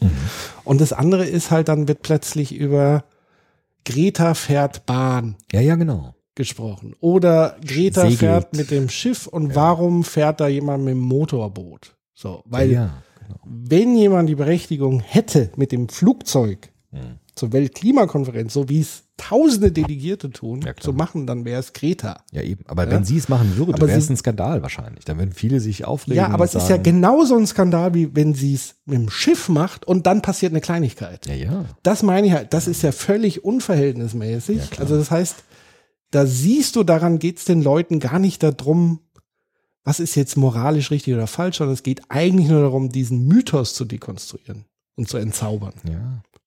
Womit das Medien, wieder Luhmann, das Mediensystem arbeitet mit der Frage, was schafft eine Schlagzeile? Klar. Und dann kann ich Fall. natürlich die, sie halt hochpushen und Ja. loben oder ich kann irgendwas suchen, was ich kritisieren kann, weil ich da eine Genau. Schlagzeile habe. Moralisch Schlagzeilen entstehen aus Kontrasten. Ja, also ähm, eben, du brauchst beides, dieses Hoch- und Runterschreiben, also gerade dieses Boulevard, wobei ich ja schon auch die These vertreten würde, dass Medien insgesamt boulevardesker geworden sind durch die sozialen Medien, weil jeder jetzt plötzlich Boulevard macht. Und du ja eine Konkurrenz eingehst an Klicks und Eyeballs und Aufmerksamkeit und damit Geld. Und solange natürlich Medien in diesem Wirtschafts-, in diesem ökonomischen System drinstecken, nämlich zu sagen, es geht mir, es geht, im Grunde genommen geht es nicht mehr um, um Aufklärung, sondern Hm. um Klicks, die um, um Leser, um genau. Werbeanzeigen, um Ja, Profit. Das ist die Logik Das dieses Systems. Das ist Genau. halt, ah ja klar, es ist ja etwas ernüchternd. Wir haben ja den anderen Jahresrückblicken immer Karl Popper hochgelobt und Habermas mit seinem Diskurs und das beste Argument soll gewinnen und lasst Ideen sterben, nicht Menschen Mhm. und man muss sich in einem rationalen Diskurs zusammensetzen und rational Probleme. Das hast du jetzt ja auch gesagt am Anfang. Ne? Also wir haben ein wirkliches Klimaproblem.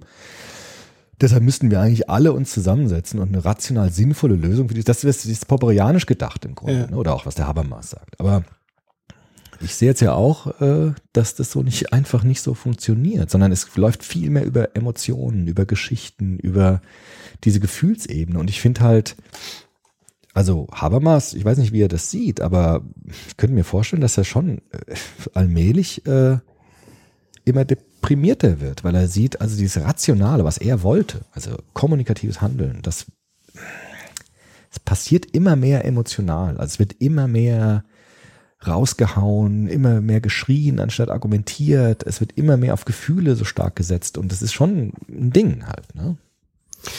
Ja, wobei im Gegensatz zur letzten Erich Fromm Folge bin ich wieder ein bisschen optimistischer gestimmt. Vielleicht wir wechseln uns immer so ab. wechseln uns tatsächlich ab so ein bisschen. Jetzt bist du in der in der Teddy Adorno Depression. Nein, Quatsch, aber ich sehe nur, also was Habermas wollte mit dem rationalen Diskurs, wird durchs Internet zum Teil möglich, aber zum sehr großen Teil auch nicht möglich oder wird nicht gefördert. Ja? Ja, das Problem ist, ähm, wir, wir lassen das noch zu sehr geschehen auf, ein, auf einer Ebene. Also, ich glaube tatsächlich, dieser Kongressbesuch hat für mich eher wieder so neue Motivationen und äh, Optimismus hervorgebracht, weil tatsächlich ganz klare Probleme zum einen benannt wurde, jetzt ich mal rein auf der Sicherheitsebene. Das ist ja immer noch ein Hacker-Kongress, also Leute, die sich um Sicherheitslücken Sorgen machen und so weiter und so fort. Und was ich da beobachtet habe in verschiedenen Vorträgen, ist tatsächlich zu sagen, hör zu Leute, wir haben hier Probleme, die sind seit 20 Jahren bekannt, wir machen uns darüber lustig. Warum haben wir es jetzt als clevere Leute nicht geschafft, diese Probleme mittlerweile zu lösen? Lasst uns doch mal wieder back to the roots gehen und sagen, lasst uns doch mal die Sachen von vorgestern erstmal lösen, bevor wir die nächsten Sachen. Also lasst uns mal zusammentun und Lösungen entwickeln und kleine Lösungen. Und das fand ich eigentlich das Spannende. Es gab zum Beispiel einen Vortrag, ich will jetzt nicht zu nerdig werden, aber es gab einen Vortrag von jemandem, der gesagt hat, weil tatsächlich Internet-Traffic ist ein massives CO2-Problem. Der gesamte Internetverkehr weltweit ist nahezu doppelt so groß wie der gesamte Flugverkehr weltweit an CO2-Ausstoß. Echt, was, was bringt da CO2? Die Server? Ja, die Server, also alle Daten, alle die du nutzt, halt, ähm, mit Strom, wenn die natürlich mit Kohle versorgt werden, ist klar. Deswegen fangen große Konzerne jetzt an, ihre Serverfarmen in Island, wo dann so ähm, quasi CO2-neutrale äh, Kühlung möglich ist oder direkt in der Ant- Antarktis, solange es noch Eis gibt. Weil es da kalt Weil es ist. da kalt ist. Weil das ist so das, das größte Ding. Also Elektrizität Mhm. ist einfach das größte Ding im Internet. Das heißt, Ja, stimmt eigentlich. Streamen. Ja, ja, klar. Energie muss ja auch irgendwo Genau, die herkommen. muss, muss irgendwo herkommen und das, solange das nicht auf 100% Ökostrom läuft. Hm. So. Und das Spannende an dem Vortrag fand ich, dass er das wirklich auf den kleinsten Nenner runtergebrochen hat, nämlich mit ganz einfachen Tricks in verschieden, an verschiedene Systeme gerichtet. Also zum Beispiel das System der Webentwickler, die Leute, die Internetseiten bauen. Mhm. Zu sagen, was könnt ihr jeder einzelne von euch dazu beitragen, dass wir CO2 sparen.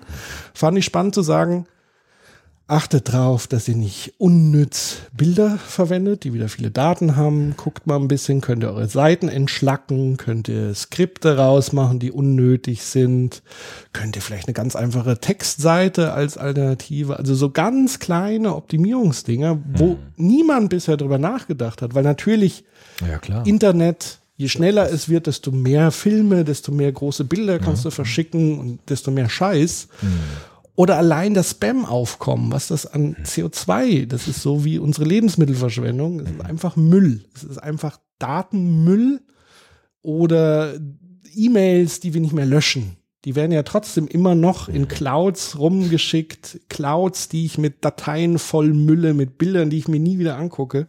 Ja, aber das, das ist doch- alles sind Fresser. ja, aber das ist doch auch interessant, dass jetzt dieses System, äh, ich nenne es jetzt mal Netzwelt, Ja. Jetzt aufmerksam wird Ja, auf natürlich. diese Themen, weil die so Absolut. gerüttelt und so Reize Ja. gestört. Jetzt wird's plötzlich wach und sagt, ach guck mal, wir haben Ja. doch auch CO2 Genau. Was ist eigentlich mit uns?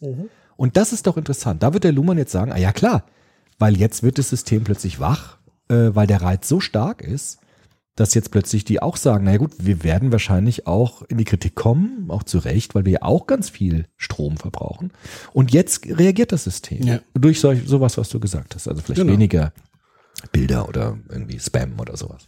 Diese Clouds sind wahrscheinlich auch sehr große Energiefresser. Absolut. mal, ja. Ja, und dann ist halt so, das zieht sich ja weiter. Dann hast du plötzlich auch einen neuen, daraus entwickeln sich auch neue Industriebereiche. Ja. Du könntest zum Beispiel nachhaltiges Webdesign anbieten. Du könntest anbieten, okay, wir entwickeln eine Datenkomprimierung, die dazu führt, den Traffic runter zu, also du könntest Genau. da ganz neue Industrien fördern. Und da wäre jetzt Politik gefragt. Die Nee, eben nicht so auch. schnell. Aber ich nerv heute mit dem Luhmann halt so, ne? aber ich finde, der passt halt so gut, ja. Also jetzt werden durch die Veränderung der Kommunikation tauchen neue Funktionen auf. Und jetzt werden sich Strukturen herausbilden, die diese Funktionen bedienen. Wie du es eben gesagt hast. Also was kann ich runterfahren? Jetzt gibt es neue Stränge, die sich entwickeln, die dafür zuständig sind. Das, und genau das ist äh, systemtheoretisch gedacht. Also es gibt neue Fragen, könnte man sagen, die aufkommen, die so drängend sind, dass die Systeme irgendwie sich versuchen darauf einzustellen. Jetzt gibt es neue Funktionen und Strukturen werden sich bilden, um diese Funktionen zu bedienen. Ja, genau. Genau. Und das geht. Ich höre jetzt aber auf mit Luhmann, aber das ist, äh, Nö, es ist, passt äh, halt so gut. Passt, immer, passt ne? gut. Der hat schon und, irgendwie, äh, Passt ja rein. ich traue es mich nicht zu sagen, aber der hat schon in vielen Sachen echt recht gehabt, glaube ich. Ja, gut, es ist halt auch sehr allgemein. Also eine gute, gute, einfach ein guter Blick, ne? Also du Ja, kannst damit einfach klar. gut viel erklären. Ähm, Ja, und das meinte ich halt mit diesem Blick zu schaffen oder auch so sich der Frage zu stellen, brauchen wir jedes Jahr ein neues Smartphone? Ja, das ist. Ähm, brauchen wir Software? Wenn es Leute kaufen, dann brauchen Ja, wir es halt. Dann wird eine Funktion, Weil wird aber eine Struktur diese vorher- Funktion bedienen. Ja, natürlich, aber weil vorher auch dieses Bewusstsein einfach gar nicht so da war. Ja. Muss man ja auch ganz klar Vielleicht sagen. gibt es jetzt Werbung damit, dass Industrien jetzt kommen und sagen, bei uns braucht ihr ein Smartphone nicht jedes Jahr zu kaufen. Das hält zehn Jahre und vielleicht erhoffen sie sich jetzt dadurch äh, Profit. Ja. Das wäre doch gut. Ne? Also das ist die Frage, wer, also wenn es ein Angebot, äh, wenn es eine Nachfrage gibt, wird es ein Angebot geben. Das meine ich ja mit, ähm, also es gibt ja, gibt ja diese Fronten, die sagen zum einen, der Kapitalismus muss abgeschafft werden. Das ist natürlich äh, unmöglich bis, bis Käse, aber man, man sollte natürlich nachdenken, wie kann man den, also das ist zumindest meine Ansicht, wie kann man Wirtschaft transformieren. Kapitalismus sowieso schwierig als eine Wirtschaftsform, aber wie kann man Wirtschaft transformieren? Ich glaube tatsächlich, dass es eine relativ einfache Formel dafür gibt, die natürlich unfassbar schwer umzusetzen ist, dann sind wir da mitten in der Ethik und der Moral, indem man sich überlegt, okay, ich lasse Bereiche der Wirtschaft wachsen und florieren, die der Gesellschaft in erster Linie erstmal nicht schaden und alles andere mache ich sozusagen dieser, diesem berühmten Degrowth. Es gibt ja diese Degrowth-Bewegung zu sagen, die Idee davon, dass es sowas wie ultimativen Wirtschaftswachstum sind und danach richtet sich alle Politik aus, Ja. Ist schon mal ein Problem. Ja, ich glaube, das ist das Grundproblem eigentlich. Weil Wirtschaftswachstum übersetzt, das hat, glaube ich, Harald Welzer mal so formuliert, ist ja, nichts anderes wie Konsumwachstum. Richtig. Und damit Energieverschwendungswachstum. Der Harald Welzer ist ziemlich schlau übrigens. Der ist sehr schlau. ja. Ich glaube, das ist nämlich das Grundproblem unseres Wirtschaftssystems, dass es auf Wachstum basiert. Und das ist Ja. per se einfach nicht unendlich möglich. Das ist, glaube ich, eines der Grundprobleme. Genau, und das, ja, je nachdem, wie du. Wachstum, wie du Wachstum begreifst. Also wenn Also du, Konsumwachstum, wenn es der Welzer so sagt. Ne? genau, er, er sagt ja eigentlich, musst du sehr ehrlich sein und sagen, es geht eigentlich nur darum, den Konsum zu steigern. Ja. Konsumausgabensteigerung und nicht Wachstum. Wieder fromm, wieder fromm, ne? Ja. Haben, mehr haben, haben, haben und immer weniger Ja. sein, ja. Und das ist ja von auf der existenziellen Ebene fast schon so, dass wir uns ge- äh, selbst ausrotten dadurch, weil wir das Klima kaputt machen und das schlägt dann zurück durch Überflutung und Verwüstungen und so weiter. Ja. Was ich aber jetzt sagen will zum Thema Wachstum. Wachstum ist ein Begriff, den man so und so sehen kann. Wenn du Wachstum beim Menschen siehst, ist es ja so, der Mensch ist ja dann irgendwann mit 18, 19, 20 körperlich ausgewachsen. Ja. Aber was passiert dann mit dem Wir Menschen? werden immer breiter. Ich Ja, zumindest. Ich wachse das, dann. Aber nicht nur physisch gesehen, sondern auch psychologisch. Ja, gibt's Entwicklung weiterhin. Genau. Ja. Eine Reife vielleicht Ja. bei manchen. Graue Haare. Und warum wird dieses Prinzip der Reifung und, oder, oder eines Wachstums, was eben nicht diese Wucherung ist, nicht auch auf Wirtschaft zu übertragen? Zu sagen, lass uns doch überlegen, Wachstum per se ist ja gut, aber lass uns doch gucken, welche Bereiche sollen eher wachsen und Ja. welche sollen schrumpfen. Also, Ja, dass wir eine Balance hinbekommen, Ja. zu sagen, ein Wachstum, eine Progression per se ist nicht verkehrt, aber wir müssen halt darauf achten, zu welchem Preis, äh, auf welche Kosten und so weiter und zu gucken, gibt es nachhaltige Wirtschaftszweige, die nicht solche Probleme erzeugen, wie dass wir permanent die Kohle aus dem Boden holen und sie einfach verfeuern. Ja, klar, das wäre eine soziologisch aufgeklärte Frage, zu gucken, Ja. äh, welche also das Umweltschutzwachstum bringt. Und das wird deshalb sagen, wenn ihr, wenn ihr Absolut, dort investiert, äh, wird Wachstum entstehen, da werdet ihr auch Profit da, damit machen. Klar. Das heißt, den Kapitalismus dahin lenken zum Umweltschutz und die Logik des Kapitalismus zu nutzen, oder der Wirtschaft jetzt sagen wir mal, zu nutzen für Bereiche, die Umweltschutz ähm, liefern. Mit, nicht mit dem Versprechen, ihr seid dann moralisch irgendwie überlegen, sondern zu sagen, ihr kriegt Profit dadurch. Ihr kriegt Wachstum dadurch. Das ist ja im Grunde die Idee der Grünen seit Joschka Fischer, könnte man sagen. Also der jetzt weggegangen ist von der äh, Globalveränderungsidee, also weg von Revolution und so, sondern Ja. hin zu sagen, wir akzeptieren jetzt erstmal vorläufig dieses Wirtschaftssystem, versuchen es aber zu lenken hin zu Umweltschutz. Genau. Das ist ja, das ist die Idee. Wir sind äh, mitten in so einer ganz abstrakten, wir wollten eigentlich Jahresrückblick machen, Ja, aber eine das passt Stunde über. Ja, aber das ist, das ist ja der. Also das ist, war ja auch und ist nach Ist wie das vor Thema. das größte Thema des Jahres, muss man einfach ganz klar sagen. Auch mit all den Fans und Gegnern Ja, ja. rund um das Thema. Das ist das, was Deutschland, glaube ich, im letzten Jahr mit bewegt hat. so wie vorher die Jahre sich um Flüchtlinge äh, Ja, ja. gedreht hat, ging es dieses Jahr einfach um Klima. Und das finde ich ist auch gut so Ja, weil alles miteinander da auch ja zusammenhängt. Also die, die nächste Migrationswelle wird durch Katastrophen ausgelöst werden und das muss uns einfach bewusst sein. Das ist wohl wahr, So. ja. Ist ja jetzt schon zum Teil so. Ja, natürlich. Ähm, so. Worauf, also Wirtschaft. Ja, Wirtschaft dahin lenken, dass durch Umweltschutz oder Nachhaltigkeit Profit, äh, Profit äh, in Aussicht gestellt wird und dann wird das System vielleicht sich dorthin lenken.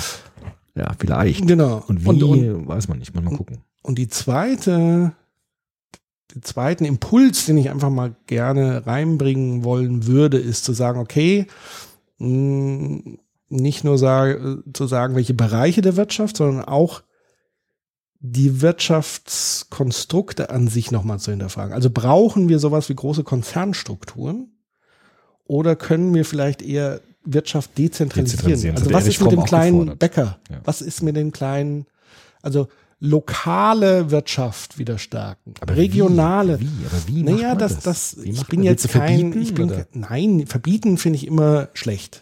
Anreize finde ich immer gut. Ja, was? Ja. Anreize heißt für mich entweder, es muss eine Förderung geben und eine Förderung muss nicht nur da sein, sondern sie muss auch abrufbar sein. Das ist ja tatsächlich mit einer der größten Probleme im Moment. Wir haben Fördersummen en masse da rumliegen, die aber nicht abfließen können, weil entweder die Bürokratie so gestrickt ist oder wie auch immer. Wurde sogar so von Olaf Scholz als regierender Finanzminister so formuliert. Ähm, ob da jetzt eine Lösung kommt, weiß ich nicht. Also das heißt, über Förderinstrumente kann man das tun und sollte man das letztlich tun. Das ist so das eine Ding. Und dann muss es natürlich bei den Bürgerinnen und Bürgern passieren, dass die halt auch Anreize bekommen, eher regional einzukaufen. Das sind wir wieder bei den Anreizen. Also entweder mit der moralischen Keule, immer schwierig, aber auch das ist natürlich ein Instrument, dieses Ja, schlechte natürlich. Gewissen. Also in meinem Bekanntenkreis gibt es ganz viele, die sich jetzt transformieren aufgrund dieses schlechtes Gewissen. Und bei mir ja ähnlich. Ich habe dieses Jahr aufgehört, Fleisch zu essen. Echt jetzt? Ja. Was? Das Ja, dieses ich habe mich, Fleisch ja, ich habe mich meinen Kindern angeschlossen. Die haben damit quasi angefangen. Und ich fand das äh, gut, das zu unterstützen und zu sagen, okay, ich probiere es mal, ich mache es mit. Ich habe ja vorher auch schon mal ein paar Jahre aufgehört. Stimmt, du hast das schon mal gemacht. Ähm, Und ich jetzt, bist jetzt Vegetarier. ja, Oder Veganer sagen. oder nee, Veganer. Veganer bin ich tatsächlich nicht. Den Schritt bin ich jetzt noch nicht gegangen. Ähm, weil ich auch glaube, es reichen mal kleine Schritte. Also, zu, also entweder zu sagen, naja, ich brauche ja nicht im Kleinen zu ändern, weil ich muss ja alles richtig machen, ist Ja, schon ja, mal ist ein auch Quatsch. So. Und selbst wenn man sagt, ich verzichte mal ein bisschen mehr auf Fleisch oder ich gucke, dass ich mein Fleisch nicht in der Massentierhaltung oder, oder, das, oder, oder äh, ich verzichte aufs Fliegen oder, oder, oder.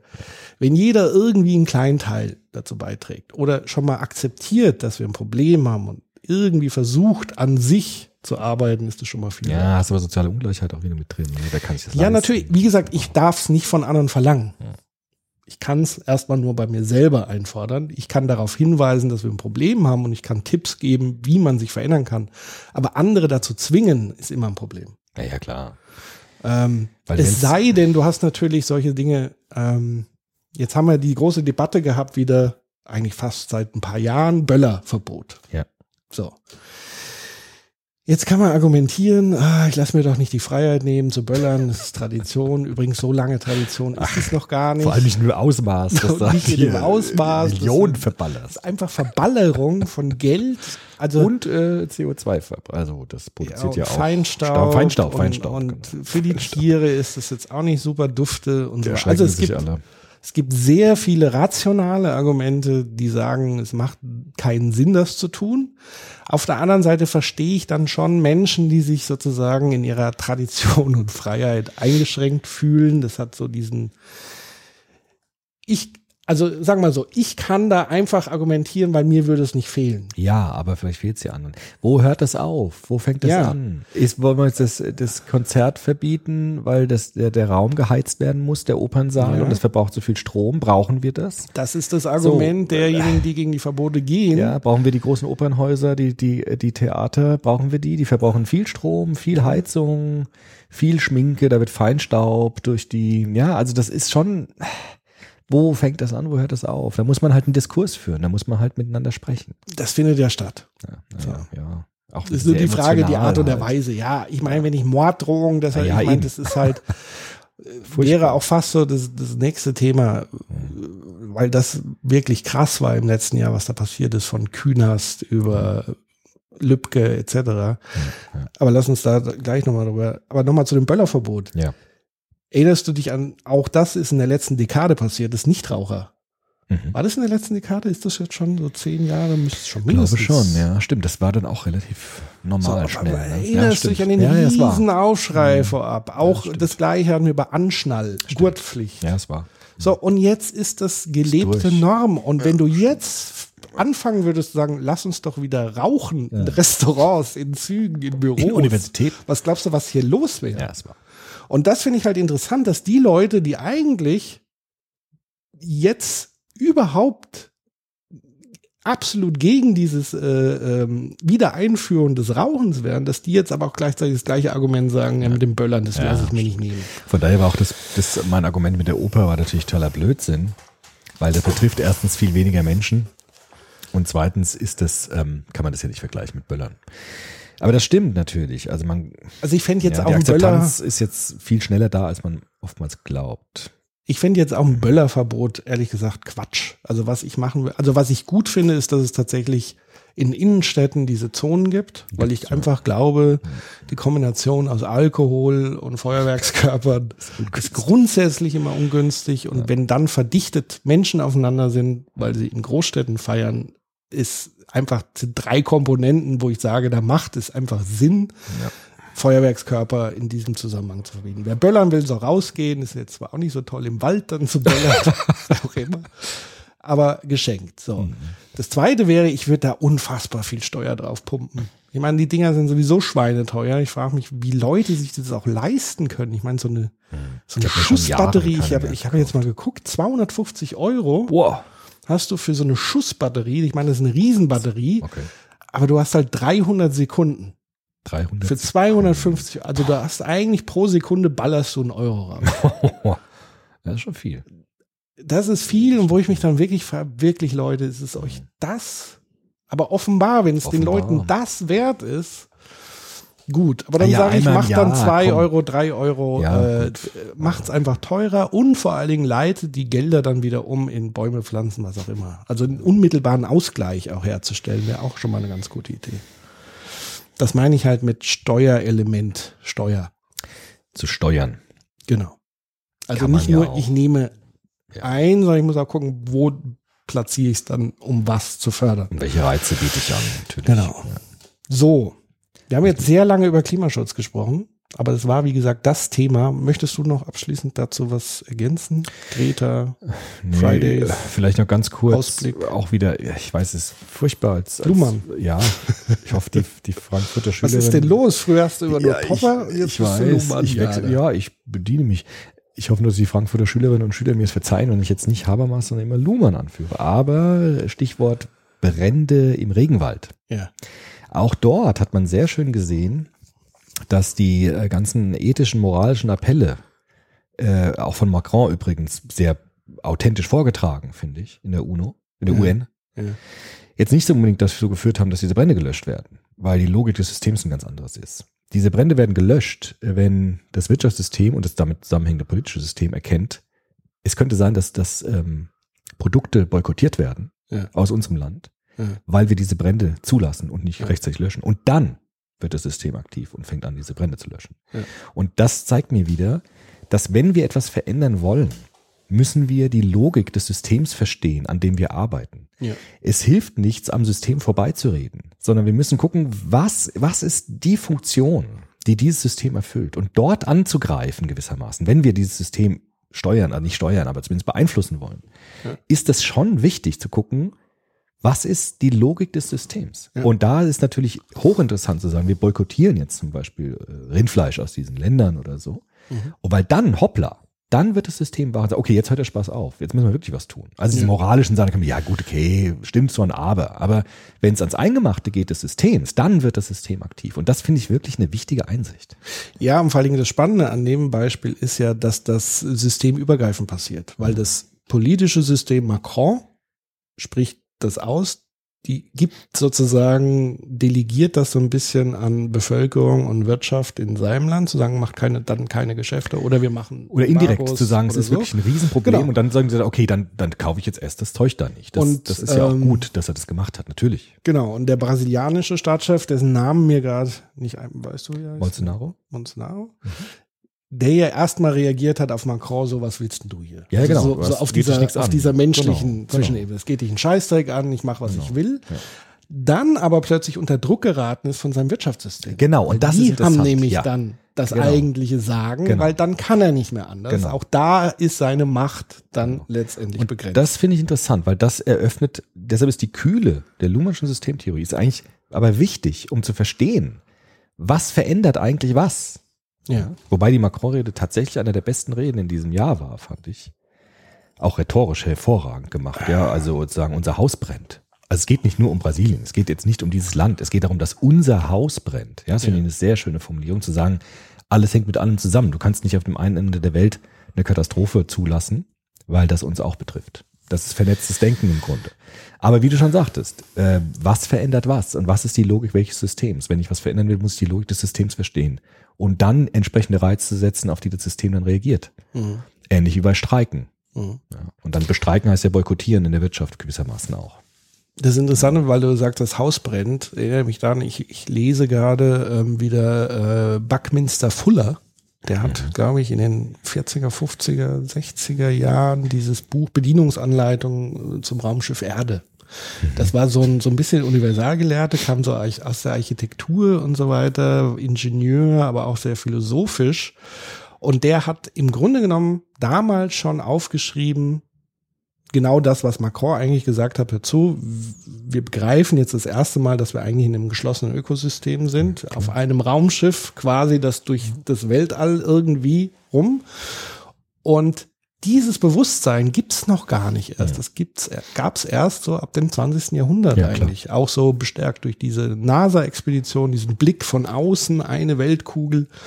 Das ist Und die Globalisierung eigentlich der Kommunikation, Genau, ne? auch das, also 50er Jahre, dieses Begreifen, also erstens, unser Lebensraum ist nicht unendlich und äh, wir leben im Grunde genommen alle auf so einem geschlossenen Ball und wir müssen uns eigentlich, und was der eine da drüben macht, hat Auswirkungen auf das, was wir hier haben. Und dieses Bewusstsein, das hat sich auch erst in den letzten Jahrzehnten so wirklich entwickelt. Auch das muss man einfach sehen, dass sowas auch dauert. Auf die Kommunikationstechnologien bezogen. Kommunikation wird global. Ja, Ja, und wir können dahinter nicht mehr zurück. genau. Genau. Das auch Haus. Notre Dame, ne? Äh, Zweiter Brand, Notre Dame. Auch da hat Macron sehr gut reagiert, finde ich. Hat auch eine sehr schöne, also schön, sehr angemessene Reaktion, finde ich. Auch die Menschen zu trösten und zu sagen, es ist schlimm, was passiert, aber wir werden sie wieder aufbauen und so weiter. Also das äh, fand ich schon, also Genau, da ist ja die Frage, ob das mit der Welt genauso gelingen würde. ja, interessant, ne? So ein, so ein Vergleich, ne? Also, also ja, Ja, interessant finde ich das, weil Parallele fast. Ne? Ja, und wie plötzlich dann Milliardäre dann für Notre Dame spenden wollen. Das ist auch wahr, ja. Das war auch nie passiert, so wirklich, glaube ich, bis heute. Muss man noch nachgucken. Ich glaub schon, Diese Versprechen. Naja, es gab mal so ein paar Monate später, ja, viele kleine, aber so diese großen Milliardäre, die gesagt haben, ich glaube, ein paar Monate später gab es so, wo bleibt das Geld jetzt? Ich weiß nicht, wie es heute ist. ähm, aber ich finde diesen Vergleich des brennenden äh, Notre Dame, die brennende Kirche und dem brennenden Planeten. Mhm. Die brennende Kirche ist natürlich wesentlich überschaubarer. Sie ist nicht so komplex. Mhm. Ich glaube, Komplexität, und da sind wir wieder bei Luhmann, ist ein Riesenproblem, Ja. weil die Leute völlig überfordert sind. Das ist schwierig. Weil wir mit Problemen zugeklustert und gemüllt werden. In dem Bewusstsein, du hast nicht eine einfache Lösung für diese Genau. Ja. Was man aber auch Bei Notre kann, Dame ist die Lösung aber einfach. Nicht unbedingt. Also, weil auch da gibt es eine Parallele, selbst wenn du Notre Dame wieder aufbaust, es wird nicht genauso, wie es war. Ja, aber es ist Selbst- trotzdem lösbar. Es ist Also lösbar. hast Aber auch da gibt es Schäden, die Ja, nicht wieder reparierbar sind. Ja. Genauso kannst du den Regenwald aufforsten, aber er wird nicht diese Ökovielfalt haben wie der über Jahr Millionen gewachsene Regenwald. Aber ist, ich sag mal so, im Vergleich bei Notre Dame gibt es einen ganz klaren Plan. Es gibt Ja, einen. Projektplan, wie ist du so überschaubar. So, und das gibt's halt einfach beim, bei der Klimakrise im Moment halt nicht. Weil es Selbst halt so beim viele Regenwald Faktoren nicht, sind. weil bis das wieder aufgeforstet ist, Genau. bis das wieder diese Artenvielfalt hat. Da sagen ja manche, das wird gar nicht mehr möglich sein. Also, weil der über Millionen von Jahren sich entwickelt hat. Das kannst du nicht einfach wieder reparieren. Nicht so einfach. Nee, und vor allem im ersten Schritt geht es darum, das aufzuhalten, Ja, eben, was genau. gerade passiert. Genau, also wir sprechen hier noch nicht mal von Wiederaufbau, Sondern sondern, wir sprechen Stoppen. Stoppen der Zerstörung. Ähm, und, und da wäre sozusagen mein Rat an, an diejenigen, die sich, die, die vor der Komplexität alle Hände und Füße strecken, tatsächlich sich einfach mal auf eine Sache zu fokussieren und daran zu arbeiten. Ich glaube, das, also wer meint, die gesamte Welt in einem Rutsch irgendwie ähm, retten zu wollen und ansonsten versucht man es gar nicht, das, da haben wir ein Problem, sondern wir sind einfach noch nicht so weit, dass wir uns offenbar so organisieren können, dass wir Arbeitsteilung, wir haben Arbeitsteilung in der Industrialisierung perfektioniert, Klar. aber im Planetenretten noch nicht so ganz. Absolut nicht. Aber daran wird gearbeitet. Ja. Ich glaube, da bin ich mir sehr sicher, dass das gerade passiert. Mhm. Auch durch Bewegungen wie Fridays for Future, die ja genau das tun. Mhm. Also die über das Streiken hinausdenken und Mhm. sich weiter organisieren. Von daher würde ich jetzt mal das Kapitel Klima Mhm.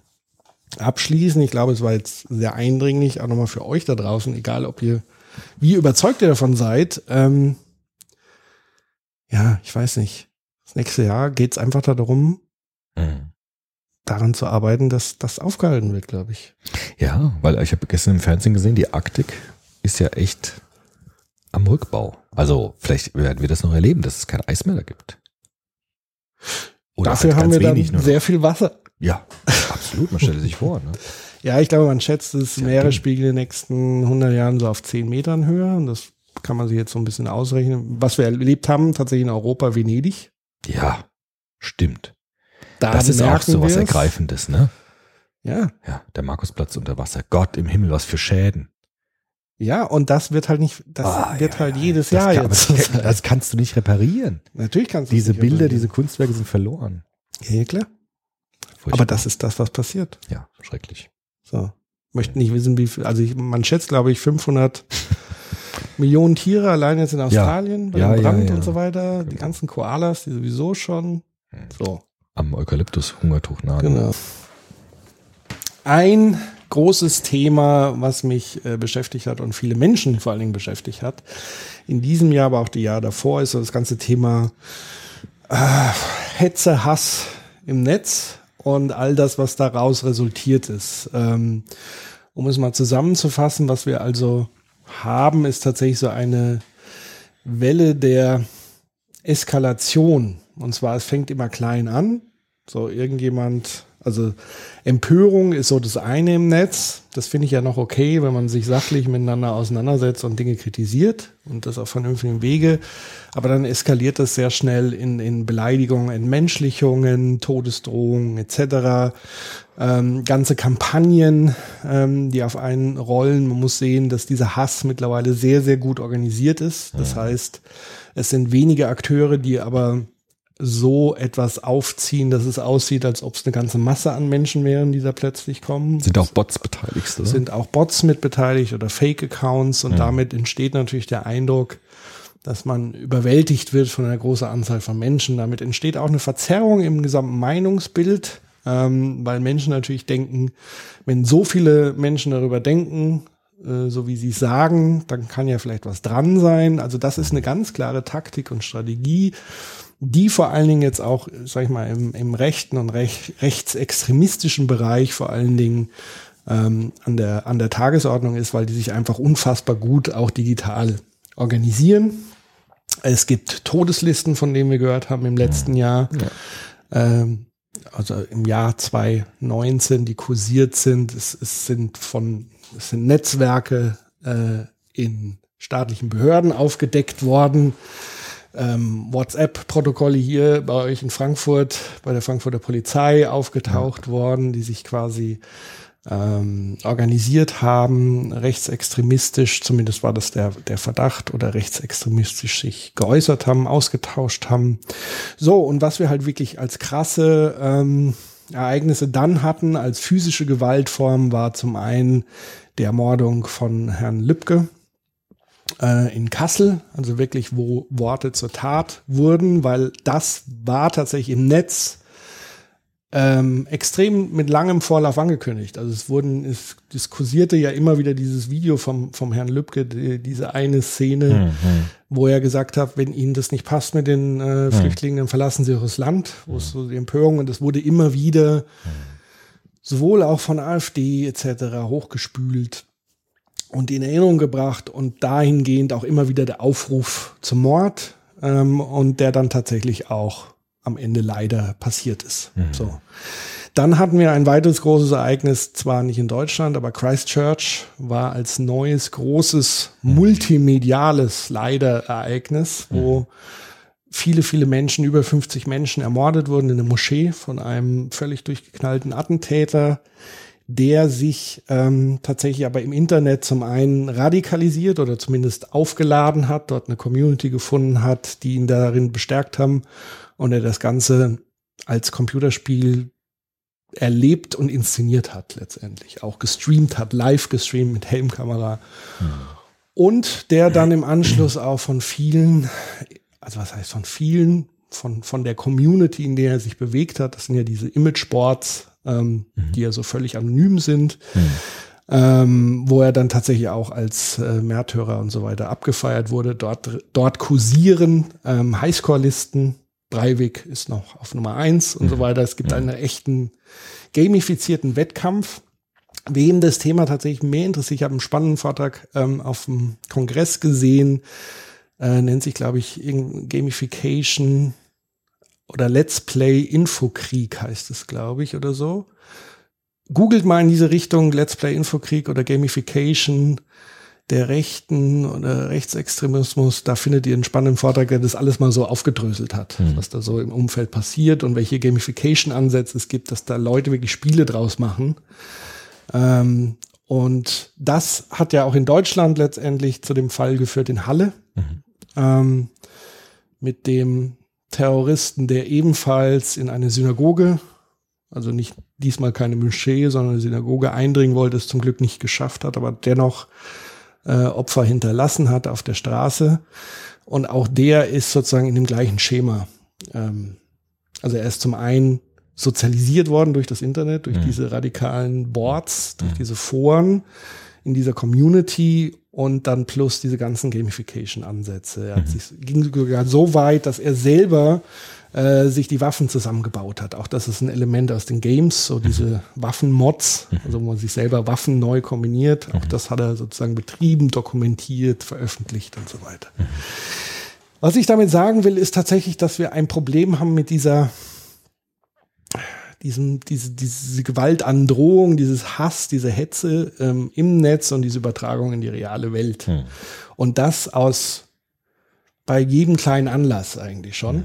Ähm, und das jüngste Beispiel, was wir erleben konnten in Deutschland, war hier dieses Oma, Ja. Oma Umweltsau. Ja. Ich habe es dir gerade eben erst gezeigt, weil du wusstest es Nee, vorher ich tatsächlich nicht. Was ich sehr interessant finde, weil das genau darstellt, wie sowas hochgekocht wird. Hm. Weil eigentlich interessiert es dich gar nicht, weil du es nicht wusstest. Ja. Und so ist es auch ein bisschen hocheskaliert. Das heißt, es ist ein Video erschienen ähm, vom WDR und damit machen wir es jetzt auch wieder bekannt. Das, das ist ja die, die perfide Logik dahinter. Ja? Also was aus den Augen, aus dem Sinn so ein bisschen ist. Ja. Ähm, was da passiert ist, WDR hat den Kinderchor gehabt ähm, und hat dieses Jahr ein Lied umgetextet. Meine Oma fährt im Hühnerstall Motorrad auf. Meine Oma ist eine alte Umweltsau, weil sie eben Im Hühnerstall Motorrad im fährt. Hühnerstall Motorrad mit dem alten Motorrad. Benzinmotorrad. So. Ja. Und aber auch äh, auf Kreuzfahrt geht und so weiter. So, dieses relativ harmlose satirische Stück, wo man jetzt sagen würde, ich meine, vor 10, 50 Jahren hätte es vielleicht, also ohne Internet, was wäre passiert, wenn dieses Lied ohne Internet gesendet Hätt's worden ganz wäre? wenige nur gesehen, wahrscheinlich. Ja, da hätte es vielleicht tausend Leserbriefe gegeben, aber niemand hätte von diesen Leserbriefen erfahren. Wahrscheinlich nicht. So, Ich meine, ich, ja. ich kann mich erinnern, wetten das früher gab es auch dann solche Musikeinlagen, wo Leute mit kurzen Röcken getanzt haben. Da gab es dann auch Anrufe. ja, oder wenn ein Dackel in der Sendung Ja. war und dann die Tierschützer. genau, das gab es ja. auch schon. Das Interessante ist jetzt die, die Reichweite und die Dynamik. Und der Druck, der, Der entsteht. Druck, das ist halt jetzt schon anders. Und die Geschwindigkeit. Weil das war ja dann so, glaube ich, früher, wenn die Sendung vorbei war, war irgendwie das Thema auch schnell wieder weg. Und heute ist es so, du hast halt immer diese permanente Möglichkeit, das wieder zu holen und wieder neu zu bearbeiten. Und beim Fernsehen war das viel flüchtiger. Ja, vor allen Dingen, weil wie gesagt, die, der, der Feedback-Kanal zum Fernsehen war damals nicht gegeben. Du hast halt einen Leserbrief oder Ja. einen, einen Zuschauerbrief geschrieben. Viel das langsamer hat gedauert. Du musst dich gedauert, erstmal hinsetzen, genau. du musst dich erstmal überwinden, Papier rauszuholen, eine Feder zu zücken und da mal so einen, so einen Rant-Brief zu schreiben und dann Porto zu zahlen, abzugeben. Und Dann bis dahin war die. Sendung längst vorbei. Die Sendung war eh längst vorbei. es gab keine Mediatheken, Genau. es gab keine äh, so Plattform, wo du dann immer wieder angucken konntest. Das war dann sehr schnell weg. Genau. Und heute ist es so stabil. Also es ist immer abrufbar. Es ist abrufbar und du hast sozusagen diese Ins Instant-Möglichkeit. Ich kann in Sekundenbruchteilen Ja, ja. meine Empörung zum Ausdruck bringen. und nicht nur Empörung, sondern eben auch Morddrohungen aussprechen oder Andeutungen dahingehend machen. Ich kann, wie gesagt, virtuelle Todeslisten anlegen etc. pp. So, das ist in dem Fall eben auch passiert. Ähm, der Autor dieses Liedes wurde ähm, mit seiner Familie zu Hause bedroht. Äh, man hat seine Adresse veröffentlicht, die kursierten in extremen Foren und so weiter und so fort. Und das ist natürlich, das geht halt nicht. Das ist, es ist äh, ein Zustand, der mich daran erinnert, als früher ähm, vor 33 DSA so ein bisschen durch Säle marschiert ist und den Diskurs auch gewaltsam unterbinden wollte. Das findet halt jetzt auf einem anderen Feld statt.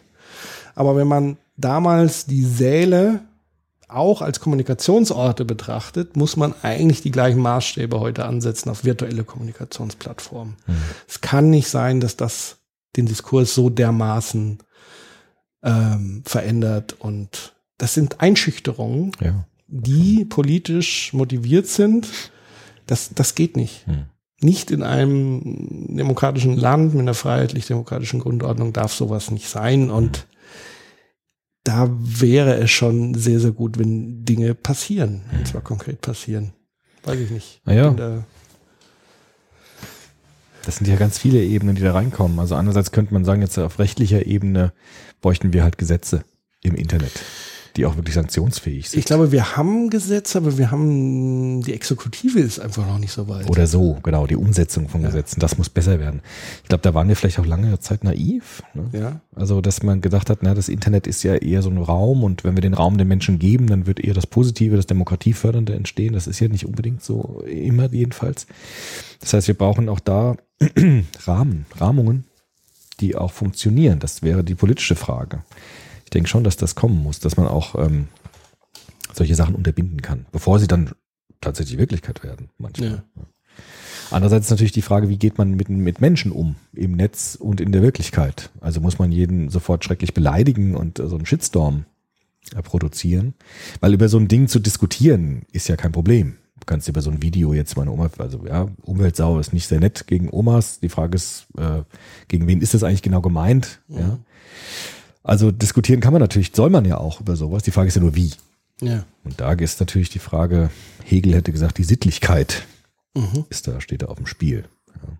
Wie? Also, äh, dass es bestimmte Grundformen gibt, die Zivilisation ausmachen. ja. Und das heißt, jemanden nicht zu vernichten, sondern, naja, Habermas, ne? Sachlichkeit, argumentativ, Empathie, Rollenübernahme. All die Dinge, die Dinge sind alle da. Aber im Internet gibt es oftmals Räume, wo sie nicht angewendet werden. Ne?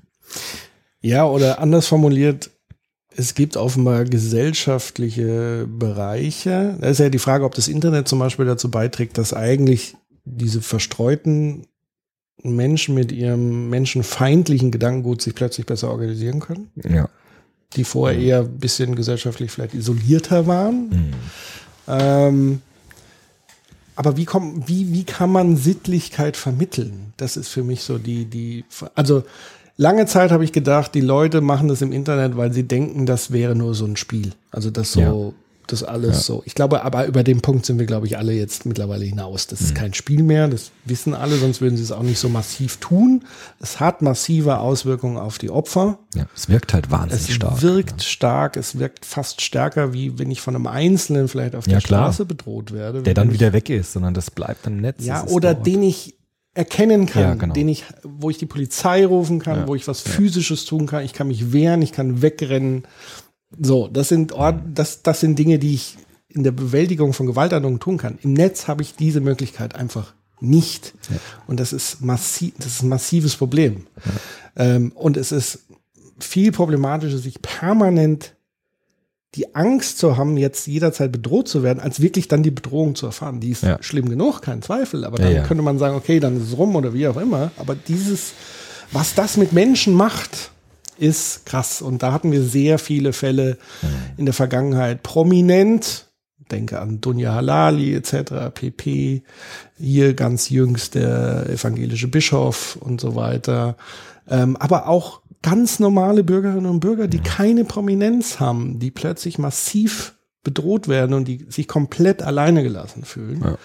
Und das ist kein kein Zustand, den ich mir wünschen würde für, für, für ein Land wie unseres. Das geht nicht. Das ist ein absolutes No-Go. Ja, ich meine, rechtlich, ich habe das ein bisschen erlebt in der Sozialpädagogik beim Thema Cybermobbing bei Jugendlichen. Also da gibt's ja auch extreme Gewaltformen, auch der Bedrohung und der das, des, des Fertigmachens über, über Netze, virtuell, in virtuellen Räumen. Und da geht mir jetzt schon über zu sagen, es gibt auch Möglichkeiten, jemanden anzuzeigen. Also dass auch Schulsozialarbeiterinnen, Sozialarbeiter auch diese Konsequenz auch wirklich nutzen können. Also sagen, es ist kein rechtsfreier Raum, sondern wenn, das, wenn du das weiterhin so machst, kann es auch sein, dass wir juristische Schritte eingehen. Ja. weil das ist schon wichtig, also dass der Gesetzgeber oder dass, dass die gesetzliche Rahmung unserer Gesellschaft auch dort greift. Aber dass die Umsetzung ist wahrscheinlich dann die Frage. Das ist, muss gelöst werden. Wie? Keine Ahnung. Aber es ist vollkommen richtig, es ist ein Problem für eine offene Gesellschaft. Na klar. Ich meine, der Remsmar hat ja gesagt, die, im Mittelalter war die Androhung von Folter der erste Grad von Folter. Also da hat der Folterknecht die Folterinstrumente gezeigt und gesagt, also wenn du das so nicht jetzt sagst, was, was wir wissen wollen, dann guck, dann mache ich das mit dir und das mit dir. Das hat in den meisten Fällen schon gereicht, dass Ja. jemand alles gesagt hat. Weil wie du sagst, ne, also man bringt jemanden dazu, sich zu imaginieren, als jemand, dem Gewalt angetan wurde durch die Androhung. Und das ist schon körperliche Gewalt. Das ist schon eine Form von Gewalt. Genau. Und das heißt, natürlich auch so ein Fall wie bei Lübcke führt dazu, dass wir so eine Terrormatrix aufgebaut haben, weil es reicht ja schon ein konkreter Fall, den jeder im Bewusstsein hat. Ja. Sagen, das ist das, was mir passiert und das genau wird dir angedroht. Ja. Das ist Terror in Reinform, Ja. muss man leider sagen. Terror kommt eben nicht nur aus dem Nahen Osten, sondern er ist halt mitten Ja, ja, unter klar. uns. Und das heißt auch nicht, dass jemand mit einer Waffe vor dir steht, sondern es ist diese. Androhung, also dieses sich äh, gezwungen zu werden, sich zu imaginieren, als jemand mit Gewalt angetan wird. Ja. Ja. ja Also. Ähm, und was, was mir so ein bisschen aufgefallen ist, natürlich, also in, in, auf oberster Prio muss natürlich Opferschutz stehen, Mhm. ist gar keine Frage, aber tatsächlich sollten wir auch mal darüber nachzudenken, wie man mit Tätern arbeiten könnte. Ähm, weil ich denke mir immer hier gerade diese, diese ähm, Boards, wo junge Männer, die wütend sind, sich austauschen, wo ich mich frage, warum arbeitet verdammt nochmal niemand mit jungen, wilden, wütenden Männern? Ja, es ja, gäbe gut, so gibt's ja. viele Jugend. Ja, aber auf der anderen Seite wird es ja immer stärker Ja. ein, eingedampft. Ja, wir haben ja George Herbert Mead gehabt, ne? Im, haben wir dann Academics zugemacht? Ich glaube. Weiß ich Ja. nicht genau. Der hat ja auch gesagt, also ähm, Rollenübernahme entsteht dadurch, dass du am Gesicht des Gegenübers ablesen kannst, welche Reaktion dein Verhalten hervorruft. Das ist ja der Beginn von Sozialisation. Ne? Im Kindesalter siehst du an der Mimik des, der Mutter, des Vaters, der Oma, sonst irgendwas, was für Reaktionen ruft dein Verhalten hervor? Diese Spiegelungserfahrung, das ist ja das zentrale Moment von Sozialisation. Und das hast du im Netz einfach nicht so stark. Also du hast kein Gegenüber, dem du ins Gesicht schauen kannst und sofort siehst, was passiert, wenn ich dies oder jenes sage. Es geht in, in den Raum so hinein. Und ich glaube, das sind einfach andere Sozialisationsbedingungen, dass du mit Räumen zu tun hast, in denen du kein wirkliches Gegenüber direkt hast. Und deshalb vielleicht auch nicht direkt deine, die Konsequenzen dessen äh, zu Gesicht bekommst, im wahrsten Sinne des Wortes, von dem, was du sagst oder tust oder schreibst. Und dazu müssen wir neue Formen ja, von Pädagogik auch vielleicht entwickeln, von Bildung, ja, so eine Art Internetpädagogik. Ja, aber wie sagt- gesagt, ich, ich glaube, dieses Argument, ja, es, es, es ist aber, äh, ich glaube, so weit sollten wir jetzt sein, dass wir das begriffen haben, dass das nicht so ist, weil auf der anderen Seite die gleichen Leute, die Menschen bedrohen, also wenn die jetzt sagen würden, oh, ich wusste ja gar nicht, dass das so schlimm ist, erfahren sie ja den Rückhalt und das, die positive Bestärkung aus Ja. ihren Peer Groups, die das genauso gut finden. Das heißt, ihnen ist bewusst, Ja, schon. was sie bewirken und welche Macht sie da aus. Also ich glaube, dieser Zeitpunkt zu sagen, das ist alles nur ein Spiel, Ja, ja. darüber sind wir hinaus. Aber tatsächlich, die, die spannende Frage ist für mich, pädagogisch zu arbeiten, nämlich, und das meine ich jetzt wirklich ernst, mit diesen jungen, wütenden Männern, weil diese Attentäter, diese konkreten, kommen alle aus einem gleichen Dunstkreis, nämlich ähm, Leu da gibt's auch einen Begriff dafür, den ich jetzt leider nicht parat habe, ist so eine Abkürzung, quasi so die Loser, also non-employed, also arbeitslos, keine Frau, die sich selber auch so beschreiben, also als Loser, die aber jetzt plötzlich eine Community bilden, um all das zurückzugeben. Und da muss ich doch sagen, da, da muss man doch mit arbeiten können. Das kann gut. doch nicht. Das entspricht ja der berühmten Desintegrationsthese ne, vom Heidmeier. Also er gesagt hat, Radikalität entsteht dadurch, wenn es eine Desintegration bei Menschen fühlbar gibt, die sich eben als ausgegrenzt erfahren, als nicht anerkannt, als nicht gebraucht erfahren. Ja. Und wenn die sich zusammenschließen, kann das natürlich solche Extremistenhaltung fördern. Das wäre ja genau das, was der Heidmeier sagt mit dieser Desintegration. Das Aber heißt, äh, pädagogische Antwort wäre Integration natürlich, ne? Also Integration im Sinne von Beteiligung, Anerkennung und so weiter durch, durch Arbeit, so durch ja, Beteiligung an der Gesellschaft. Ja. Aber da die Frage an dich, du hast dich ja mit dem Thema auch befasst. Das Thema ähm, Jugendarbeit. Hast ja selber da gearbeitet, befasst dich theoretisch damit. Gibt es in den letzten Jahren eine Entwicklung? Also es gab ja früher, du warst ja im Jugendladen, Jugendzentren. Ja. Gibt es jetzt eine Entwicklung dadurch, dass beispielsweise Schule, Mhm. Ganztagsschulen und so weiter, Ja. dass das Angebot an Schulen größer wird, auch der Druck größer wird, dass das andere eher zurückgefahren wird und im Grunde genommen diese pädagogische Jugendarbeit so ein bisschen auf der Strecke bleibt? Deshalb? Das ist genau die Diskussion, die wir jetzt gerade führen, auch bei uns an der Hochschule. Also was passiert mit der außerschulischen Jugendarbeit im Zuge der Ganztagsschulentwicklung? Das ist eine ganz offene Frage. Weil manche sagen, naja, die Jugendarbeit wird abgewickelt, weil das übernehmen jetzt die Ganztagsschulen. Andererseits ist die Frage, was passiert denn in den Ganztagsschulen an sozialpädagogischer Tätigkeit, also außerhalb des Unterrichts? ja. Das heißt, wir brauchen so etwas wie außerschulische Bildung in den Schulen. Das ist das, woran wir auch gerade arbeiten. Wie könnte sowas aussehen? Ich setze da sehr stark auf Schulsozialarbeit und tatsächlich auf ähm, Projektarbeit, die gewissermaßen in den Schulen dann so etwas macht. Allerdings ist dann das Problem, systemtheoretisch gesprochen, du hast eine schulische Rahmung, ja, die stark von Allokation, wie wir das nennen, geprägt ist, also von.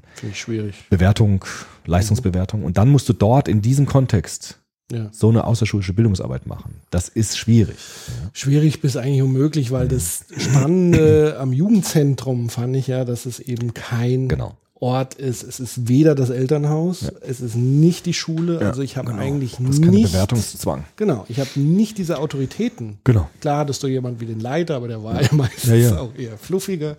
Ja, der musste Ähm, nicht bewerten. Also er genau. konnte tatsächlich, muss Du konntest so sein, du konntest Jugendlicher sein. Genau. Du hattest dich zwar an Regeln zu halten und so weiter. Und das ist ja das Wichtige. Also in einem Peer Location, wie nennt man sowas? Ja, Peer Group Peer-Kontext, Location, ja. Peer-Kontext, gleichgesinnten Kontext, äh, die Regeln der Gesellschaft erlernen, Genau. spielerisch erlernen. Also, Also, Entwicklungsaufgaben lösen und bewältigen. und diese Orte, finde ich, gibt's nicht mehr. Ja, Also, das ist wahr. Ja. dieses Jugendzentrum, wo ich war, da hat unsere Band hatte einen Proberaum, der war rotzig, aber du musst dich, du musstest dich drum kümmern, Ja, dass du den buchst, du musst den sauber halten und so. Also du lernst spielerisch die Regeln des Lebens. Und auch ähm, wenn es dann Konflikte gab, gab es halt dann Sozialpädagoginnen und Pädagogen, die Mhm. das dann Konflikte geklärt haben. Und so hast du in deinem Peer-Kontext das alles gelernt. Ja. Und mein Gefühl ist, das verschwindet zunehmend.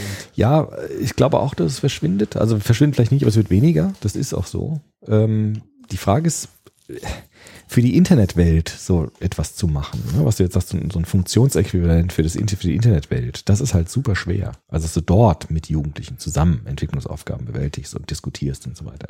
Ich meine, wir hatten das mal im Jugendladen, das gibt es heute auch, glaube ich, gar nicht mehr, diese LAN-Partys. Ja. Die gibt's die- heute schon noch, Gibt's aber, schon noch, aber nicht okay. mehr so als Phänomen. Also ich Ja. glaube, die größte ist jetzt wieder in Leipzig in, im Januar, ähm, aber ja, das, war mal war ein mal Trend. kurzer ist Trend, weniger, genau. das ist durchs Internet ist es wahrscheinlich, ne? wo die sich vernetzt haben und dann gespielt haben. Und ähm, da war immer die Diskussion, äh, erlauben wir diese Ballerspiele zum Beispiel Mhm. in unserem Jugendladen? Da haben mich auch Eltern angerufen und haben gesagt, ich mache mir Sorgen, was spielen die da eigentlich, die Jugendlichen? Ja. Und, da konntest du aber mit den Jugendlichen konkret vor Ort arbeiten. Ja. Also habe ich gesagt, ihr zeigt mir diese Spiele, wir spielen die zusammen. Und dann möchte ich wissen, was haltet ihr von diesen Spielen? Warum spielt ihr die? Und da, da, da war ein Diskurs möglich, weil die Leute waren da, die waren vor Ort. Ja.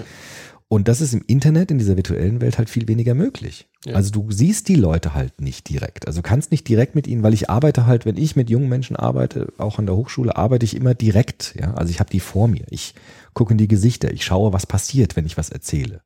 Sind die gelangweilt? Sind die interessiert? Ja, und will das auch wissen. Und ich brauche dieses Face-to-Face-Ding. Das ist meine Art zu arbeiten. Deshalb bin ich auch ein schlechter Experte für Internetkommunikation, weil ich einfach so nie gearbeitet habe. Mhm. Mit Leuten, die ich nicht sehe, mit denen ich irgendwie, ich brauche auch dich, ja, für einen Soziopod. Ich könnte das nicht alleine oder so, weil ich brauche jemanden, der, ne, mir sagt, wie kommt jetzt eine Theorie an? Ist es verstanden? Ist es doof? Ist es schlecht und so weiter. Ja. Von daher, ich setze halt immer noch auf dieses Face-to-Face. Vielleicht müssen wir das auch zurückerobern. Ja, ich glaube in der Tat, ähm, das ist ein ganz wichtiges Konzept, diese persönliche Begegnung. Ja. Also Beispiel. Aber vielleicht ist es altmodisch. Also ich bin ja auch schon ist, wieder. Es ist eher wieder modern. Also es ist eher eher, was heißt modern? Es ist eigentlich zeitlos. Es ist eigentlich elementar wichtig, weil wir sind ja, also wir sind soziale Wesen. Wir brauchen den Kontakt zu anderen. Ich glaube, die, warum wir so große Angst haben oder warum es so eine große Angst gibt vor anderen Menschen, vor anderen ähm, äh, Herkünften, wie auch immer, Ausländerfeindlichkeit, liegt am fehlenden Kontakt. So, das heißt, es müsste Begegnungen geben. Ja. Im ersten Schritt nicht unbedingt, dass man gleich sagt, man konfrontiert jetzt die Nazis mit Naja, aber ich weiß schon, klar. Aber es so. gibt's ja. Gibt's ja interkulturelle sollte auch weiter gefördert werden, sondern überhaupt, dass Menschen sich wieder begegnen. Ich glaube, diese Stammtische, so albern wir das Ja, ja. eine Zeit lang fanden, hatten auch eine andere Funktion, eine regulierende Funktion, weil Mhm. da konntest du auch mit einer krassen Meinung dem anderen jetzt nicht gleich eine Morddrohung ins Gesicht ähm, sagen, sondern da wurde das anders in diesem physischen Kontakt anders ausgehandelt. Mhm. Und ich glaube, diesen Trend gibt's, der, der keimt gerade so ein bisschen auf. Wir haben ja von Fridays for Future jetzt zumindest Teile der Leute, diese Olympia-Geschichte, hast du die mitgekriegt? Nee. Die wollen ja das Olympiastadion in Berlin mieten für so eine erste Bürgerversammlung, eine, Okay. eine große Bürgermassenversammlung. Fridays for Future. Oder? Naja, Vertreter davon, Ah ja, okay, Fridays for okay. Future selber, ähm, wie gesagt, das ist ja nicht Ja, ein ja, ja, ja. Verein, sondern es sind Leute davon. Teilweise wird es auch kritisiert, dass die das machen und so weiter. Kann man auch durchaus kritisieren, weil um da teilzunehmen, musst du dir irgendwie ein Ticket für 20, 30 Euro kaufen. Mhm. Und dann sagst, okay, soziale Ungleichheit, Leute, ähm, wenn Bürger, dann alle ja, und nicht nur die, die sich leisten können. Aber geschenkt, immerhin ist es ein Versuch, viele Menschen physisch vor Ort zusammenzubringen, um über Dinge zu diskutieren. Ich glaube, das, das haben wir ja auch immer wieder im Soziopod Live gemerkt. Ja, klar, eben, genau, das genau, genau. Das ist wichtig gut. Das Ja, ist. genau. Für uns wichtig, als die, die auf der Bühne sind, den Kontakt Ja. mit den Leuten zu haben und andersrum Da aber passiert auch. was, ne? Da passiert was und da kann man auch anders. Also wir hatten ja auch dieses Erlebnis in, in Fulda, wo so reichsbürgerartige Menschen waren, Ja, wobei ja. es wird jetzt gar nicht so, aber Nee, wo jeder das Gefühl hatte, so und wenn man diese Begegnung im Internet gehabt hätte, wäre es eine ganz andere Geschichte Ja, gewesen, mit als mit Ja. denen auf der Bühne zu Ja, sprechen. klar, Und das ist das, was, was fehlt, dieser, Mhm. dieser Kontakt und dieses Aufbrechen der jeweiligen Blasen. Mhm. Und, und sich mit Menschen, aber nur in der Begegnung kannst du auch viel stärker Empathie empfinden. Ähm, und das meinte ich auch ganz am Anfang mit diesem Oberflächlichen, einfach sich mal mit Leuten unterhalten von Fridays for Future. Ja, klar. Und nicht nur darüber lesen und sich darüber empören und über die Schlagzeilen daraus irgendwie zu schließen, wie die, wie die drauf sind, sondern einfach mal mit Leuten sprechen. Ähm, und ich glaube, deswegen ist es ganz wichtig, vielleicht auch als Ausblick für das kommende Jahr, schafft Begegnungsräume, reale physische Begegnungsräume. Das ist unfassbar wichtig, das zu tun. Beispiel war jetzt wieder Kongress, fand ich unfassbar wichtig, Ja, andere genau. Menschen zu sprechen. Es zu scheint sehen. ja auch, das sind ja auch viele Menschen, die ganz viel im Internet unterwegs sind. Ja. Aber es scheint diesen Menschen ja auch wichtig zu sein, sich zu sehen. Genau, das ist ja wichtig, sich zu sehen, gemeinsam was zu machen. Wie bei der Republika, zu- wo wir auch waren, dass anscheinend doch dann das Bedürfnis oder von Leuten auch ges- gesehen wird, zu sagen, wir müssen uns treffen, wir müssen miteinander sprechen, und zwar Auge in Auge, face to face. Ja, aber ich weiß auch nicht, ich verstehe halt auch nicht so ganz, warum so viele applaudieren. ne? Also, ich meine, das Phänomen würde doch gar nicht so groß werden, wenn es nicht so viele Menschen geben würde, die das zulassen, die nicht dagegen protestieren, dass diese Emotionen so hochschwappen, sondern das ist so, so, oder vielleicht ist es ja auch nur Fake, vielleicht sind es ja Bots oder so, ich weiß nicht. Aber im Internet diese Aggressivität, die du beschrieben hast, kann ja nur dann so eine Dynamik entfalten, wenn Leute mitmachen und das halt unterstützen irgendwie oder so. Ja, das Problem ist ja, dass sozusagen ja wirklich diese Grenzen fließend sind. Also wo fängt an Gewalt zu sein? Klar kann man sagen, ganz klar, eine Morddrohung ist Ja. No-Go. So. Aber das, das Problem ist ja, dass es sich so aufbläst von Mhm. Kritik zu Empörung, dann wird es immer emotionaler, emotionaler, bis es dann völlig kippt an Ja. diesem Punkt. Und da ist natürlich schwierig, diesen Moment abzupassen, wo wir sagen, das ist jetzt in Ordnung, das ist jetzt nicht mehr in Ordnung. Und was ich ja wirklich faszinierend finde, ist, dass die gleichen Menschen, die sagen, ich darf nicht mal das aussprechen, was ich denke, im gleichen Atemzug eine Morddrohung aussprechen. Ja. Und damit anderen Ja, ja, im. Grunde genommen verweigern, das zu sagen, was sie denken. Und das ist für mich absolutes, absolut absurd. Also wenn, wenn sie wirklich ein ernsthaftes Interesse an einem offenen Diskurs haben, der immer noch möglich ist, zumindest politisch gesehen, Ja, aber er ist nicht mehr möglich, wenn andere Menschen Menschen bedrohen mit dem Tode, weil sie ihre Meinung sagen, vertreten. Und es sind einfach nur Ideen. Das Es ist ja eine Umkehrung, Ideen. ist eine Umkehrung vom Popper. Ne? Das ist die Umkehrung also, vom Popper und Ideen damit sterben, nicht Menschen, sondern es wird ja umgedreht. Was ja bei allen äh, radikal extremistischen äh, Strömungen irgendwie der Fall ist, zu sagen, Ja. ich steige aus dem Diskurs aus und ziehe die Ebene des Diskurses wieder auf eine körperliche Ebene zurück. Das heißt, ich kappe Zivilisation und gehe wieder auf die Genau. Körperlichkeit. Das ist ja genau das, was der Popper auch gesehen hat in seiner Zeit. Mit den Rechts, also mit den Faschisten und mit den Kommunisten, wo er gesehen hat, es wird geschossen auf den Straßen für Ideen. Also es war ja, das war ja auch sowas. Und genau deshalb hat er ja auch die offene Gesellschaft und ihre Feinde geschrieben, weil er gesehen hat, dass das Prinzip muss genau umgekehrt sein. Lasst Ideen sterben und nicht Menschen. Und deshalb er hat es ja äh, leibhaftig erlebt, wie seine Freunde da erschossen worden sind von der Polizei damals und so. Und das ist ja, ist ja heute dann im Internet wieder eine Gefahr, die Absolut. der alte Popper schon damals gesehen hat. Übrigens in den 20er Jahren. ja. Oder war das vor dem Ersten Weltkrieg? Nee, es war danach. nee, nee, nach Popper dem- war nach dem, nach dem Zweiten aber Wel- war das nach, Zweiten beides, Weltkrieg aber ich glaube, diese, die Schießereien in der Hörlgasse waren, Das ich, war davor. Das war in den 20er Genau. Jahren. Ja. Also sind wir wieder in den 20er Jahren. Ja. Ne? Und die Erschießung der Hörlgasse sind jetzt die Mordandrohungen im Internet vielleicht. Genau, deswegen habe ich ja, ähm, ich weiß nicht, ob das in der ersten Aufnahme, die durch Stromausfall verursacht wurde, wo ich ja gesagt habe, das ist für mich die erste Vorstufe einer, einer bürgerkriegsähnlichen Situation. Oder einer, ja, wir haben jetzt noch keinen Bürgerkrieg, aber wir haben solche ersten Spitzen und wir haben sowas wie Nährboden, finde ich. Und wir müssen höllisch aufpassen, dass das nicht noch stärker kippt. Das ist jetzt einfach, die Warnsignale sind ähnlich groß wie, wie beim Thema Klima, zu sagen, Leute, wenn ihr Interesse habt an einer friedlichen, zivilisierten, offenen Gesellschaft, ähm, dann müsst ihr äh, rigoros gegen die Feinde der offenen Gesellschaft vorgehen. Und rigoros meine ich mit dem Rechtsstaat, alle Mittel in Bewegung setzen, dass es passiert, auf pädagogischer Ebene das präventiv zu verhindern, daran zu arbeiten.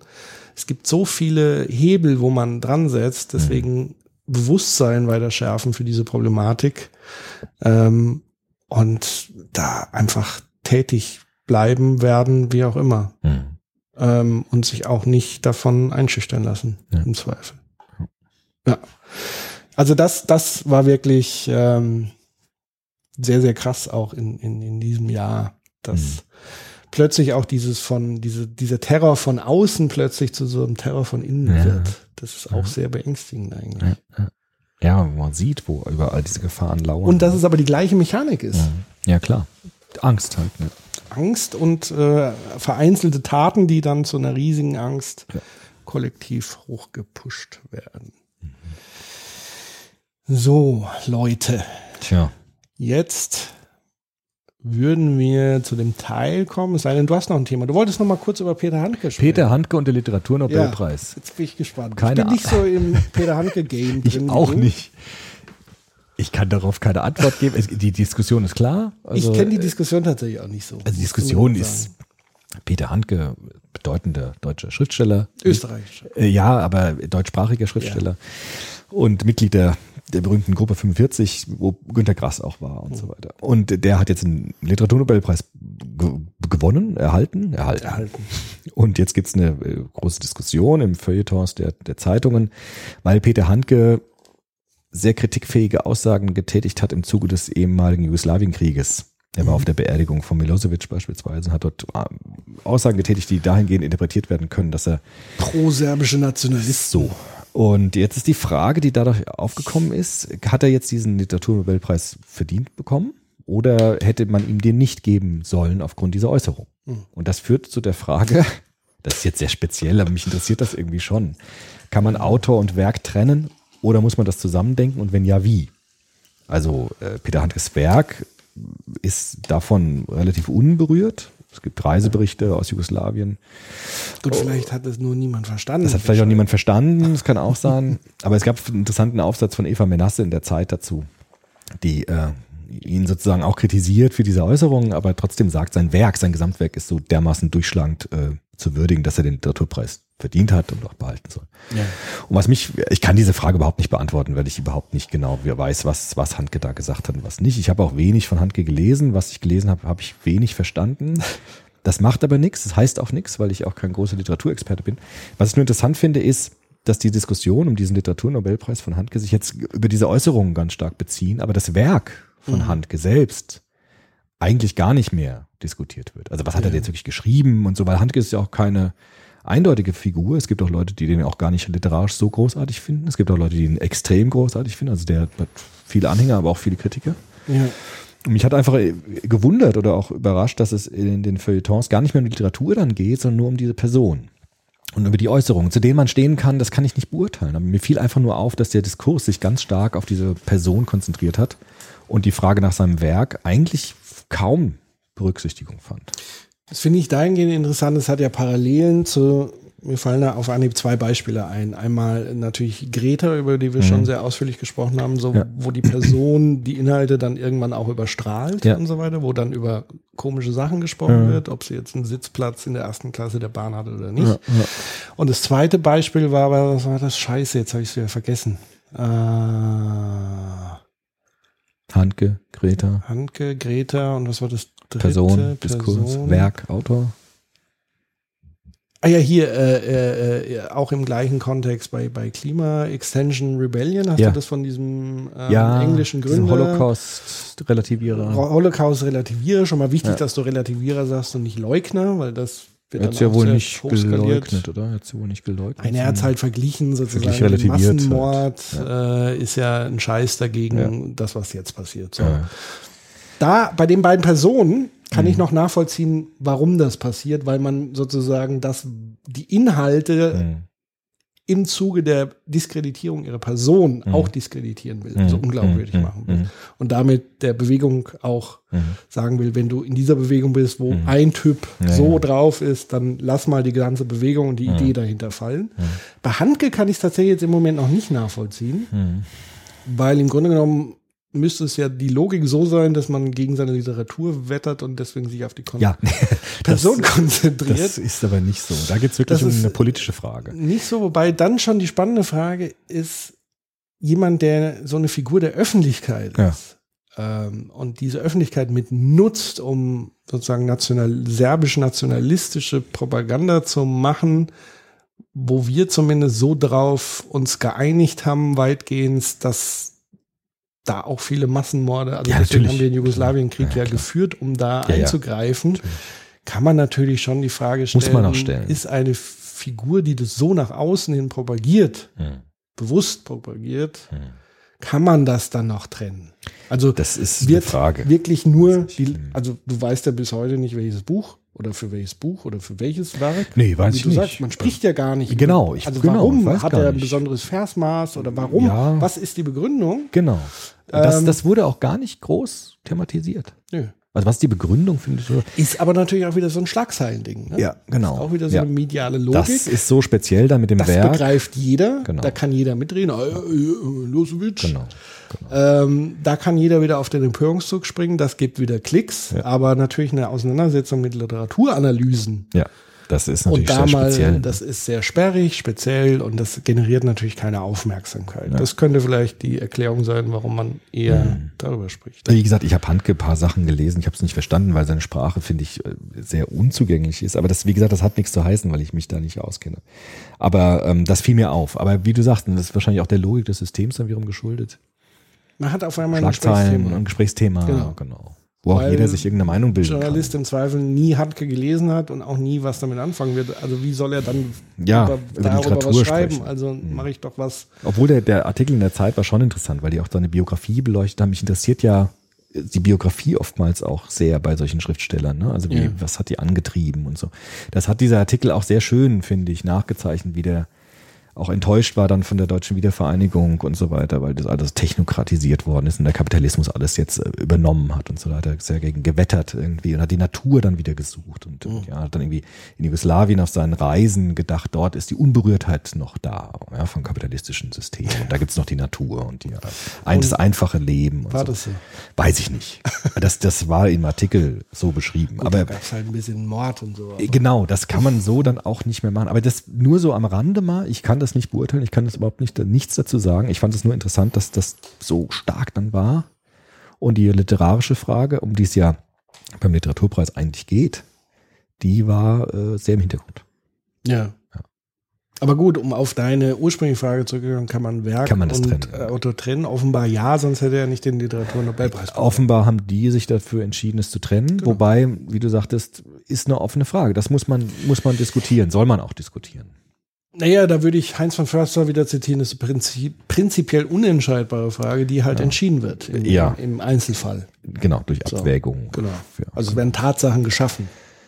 Ja, aber mit Argumenten natürlich. Also sie werden Ja, ja, wahrscheinlich klar. diese Frage gehabt haben und werden nach Abwägung von Argumenten sich dafür entschieden haben, das zu tun. Wenn Ihnen das vorher so bewusst war, das ist natürlich Ja, auch so die schon. Frage. Ja, Das denke ich schon.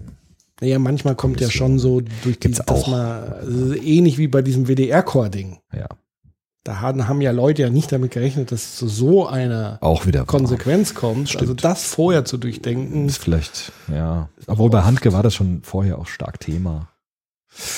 Ich, keine Ahnung, wie dieser Aber Preis gut, vergeben wird, ja, wer das entscheidet, wer da wie diskutiert. Das ist jetzt aber auch nicht das wichtigste Thema des Jahres. Ich fiel mir jetzt nur so ein. Gut, dann würde ich sagen, leiten wir doch mal über zu unseren Mhm. äh, Hörerinnen und Hörerkommentaren. Wir haben uns ja, äh, wir haben euch ja gefragt auf verschiedenen Kanälen, was würdet ihr euch wünschen, darüber zu sprechen? Wir werden natürlich jetzt alles beantworten. ähm, ich lese jetzt mal einfach so ein paar Sachen vor, würde ich sagen, oder? Mhm. Und dann können wir ja sprechen. Also unsere Frage war, welche Themen sollen wir in unserem Jahresrückblick unbedingt diskutieren? Habt ihr Fragen, denen wir uns widmen sollen? Interessanterweise haben viele ähm, das nicht verstanden, sondern haben grundsätzlich mal Okay. gesagt, was wir mal besprechen sollten. Das Und? könnten wir aber jetzt mal nehmen, Ja. um zu gucken, jo oder nicht. Was gibt's denn so? Tanja Rathmann hat geschrieben, ich bin nicht sicher, ob ihr euch mit ihm schon auseinandergesetzt habt, nämlich Adam Smith, Oh, nur am Rande mal. Ne? Wohlstand der Nation.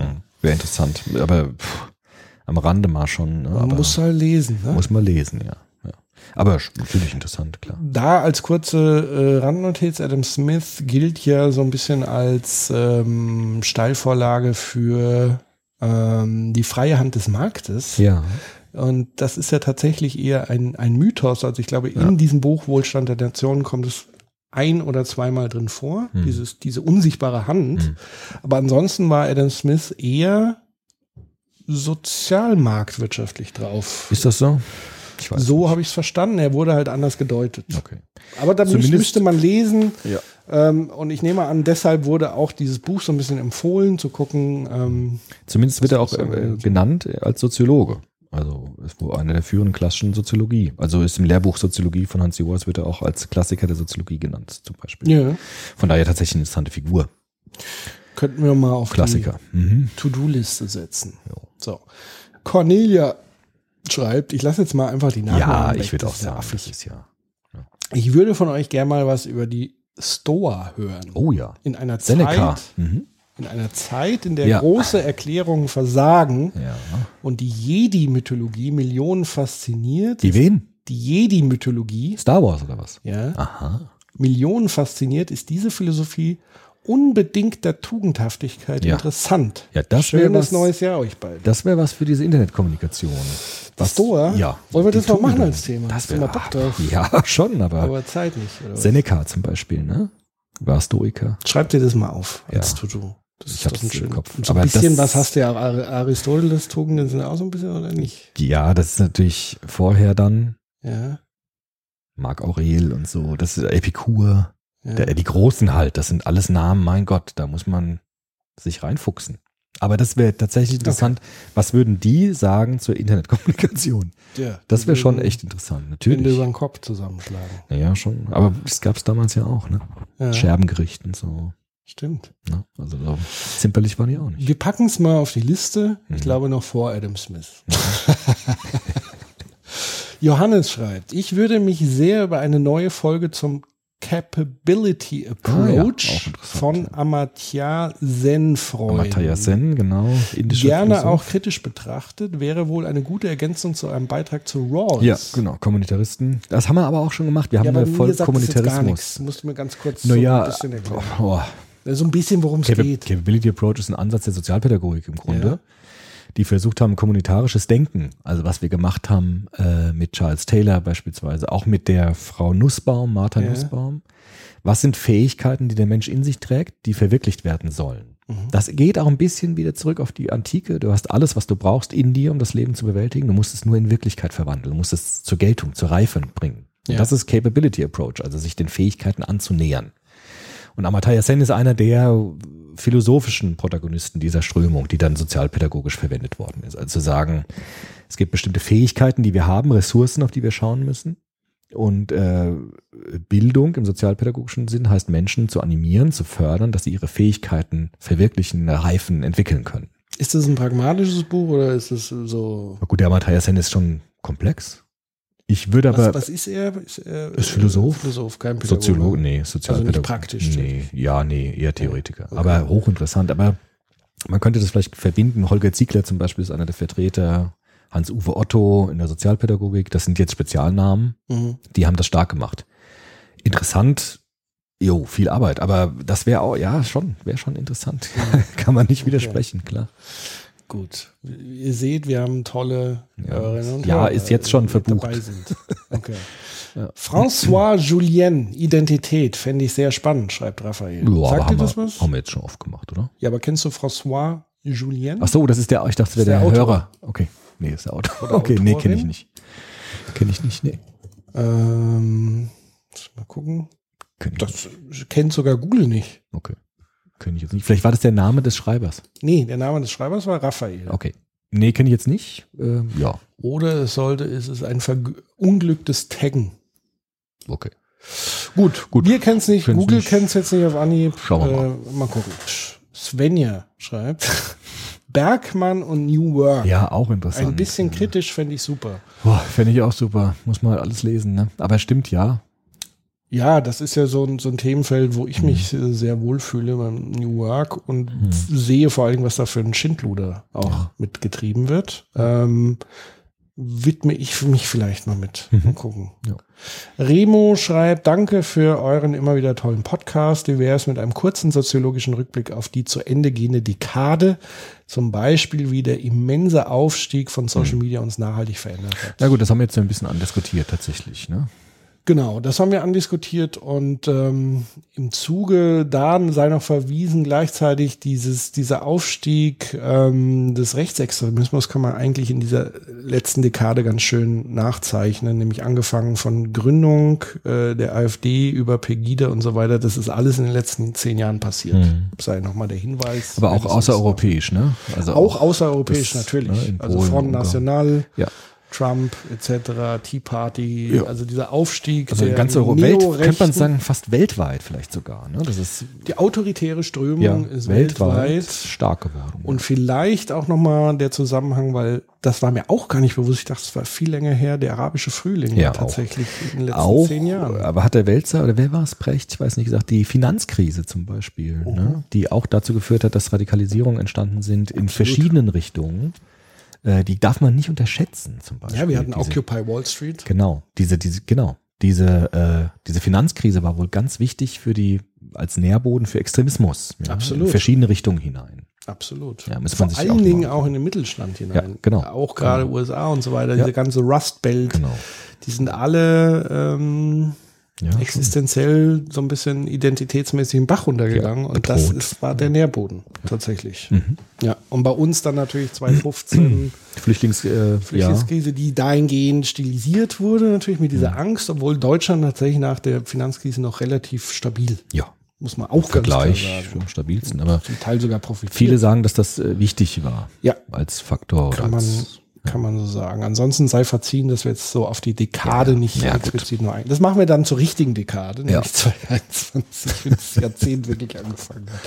So, Alex schreibt, welches sind die Werte, nach denen wir unsere Kinder erziehen sollen? Die Gesellschaft ist differenziert, individualisiert, einige Fronten sind verhärtet. Welches sind in Anführungszeichen unsere Werte, wenn es die überhaupt mal gab. Oh ja, wir haben ja ein äh, Live-Event gemacht, Erziehung. Mhm. Und da habe ich den Jesper Juhl zitiert mit seiner persönlichen Sprache. Dass wir kommunizieren wollen, was mir wichtig ist. Wofür stehe ich? Mit ich, ich möchte, ich möchte nicht.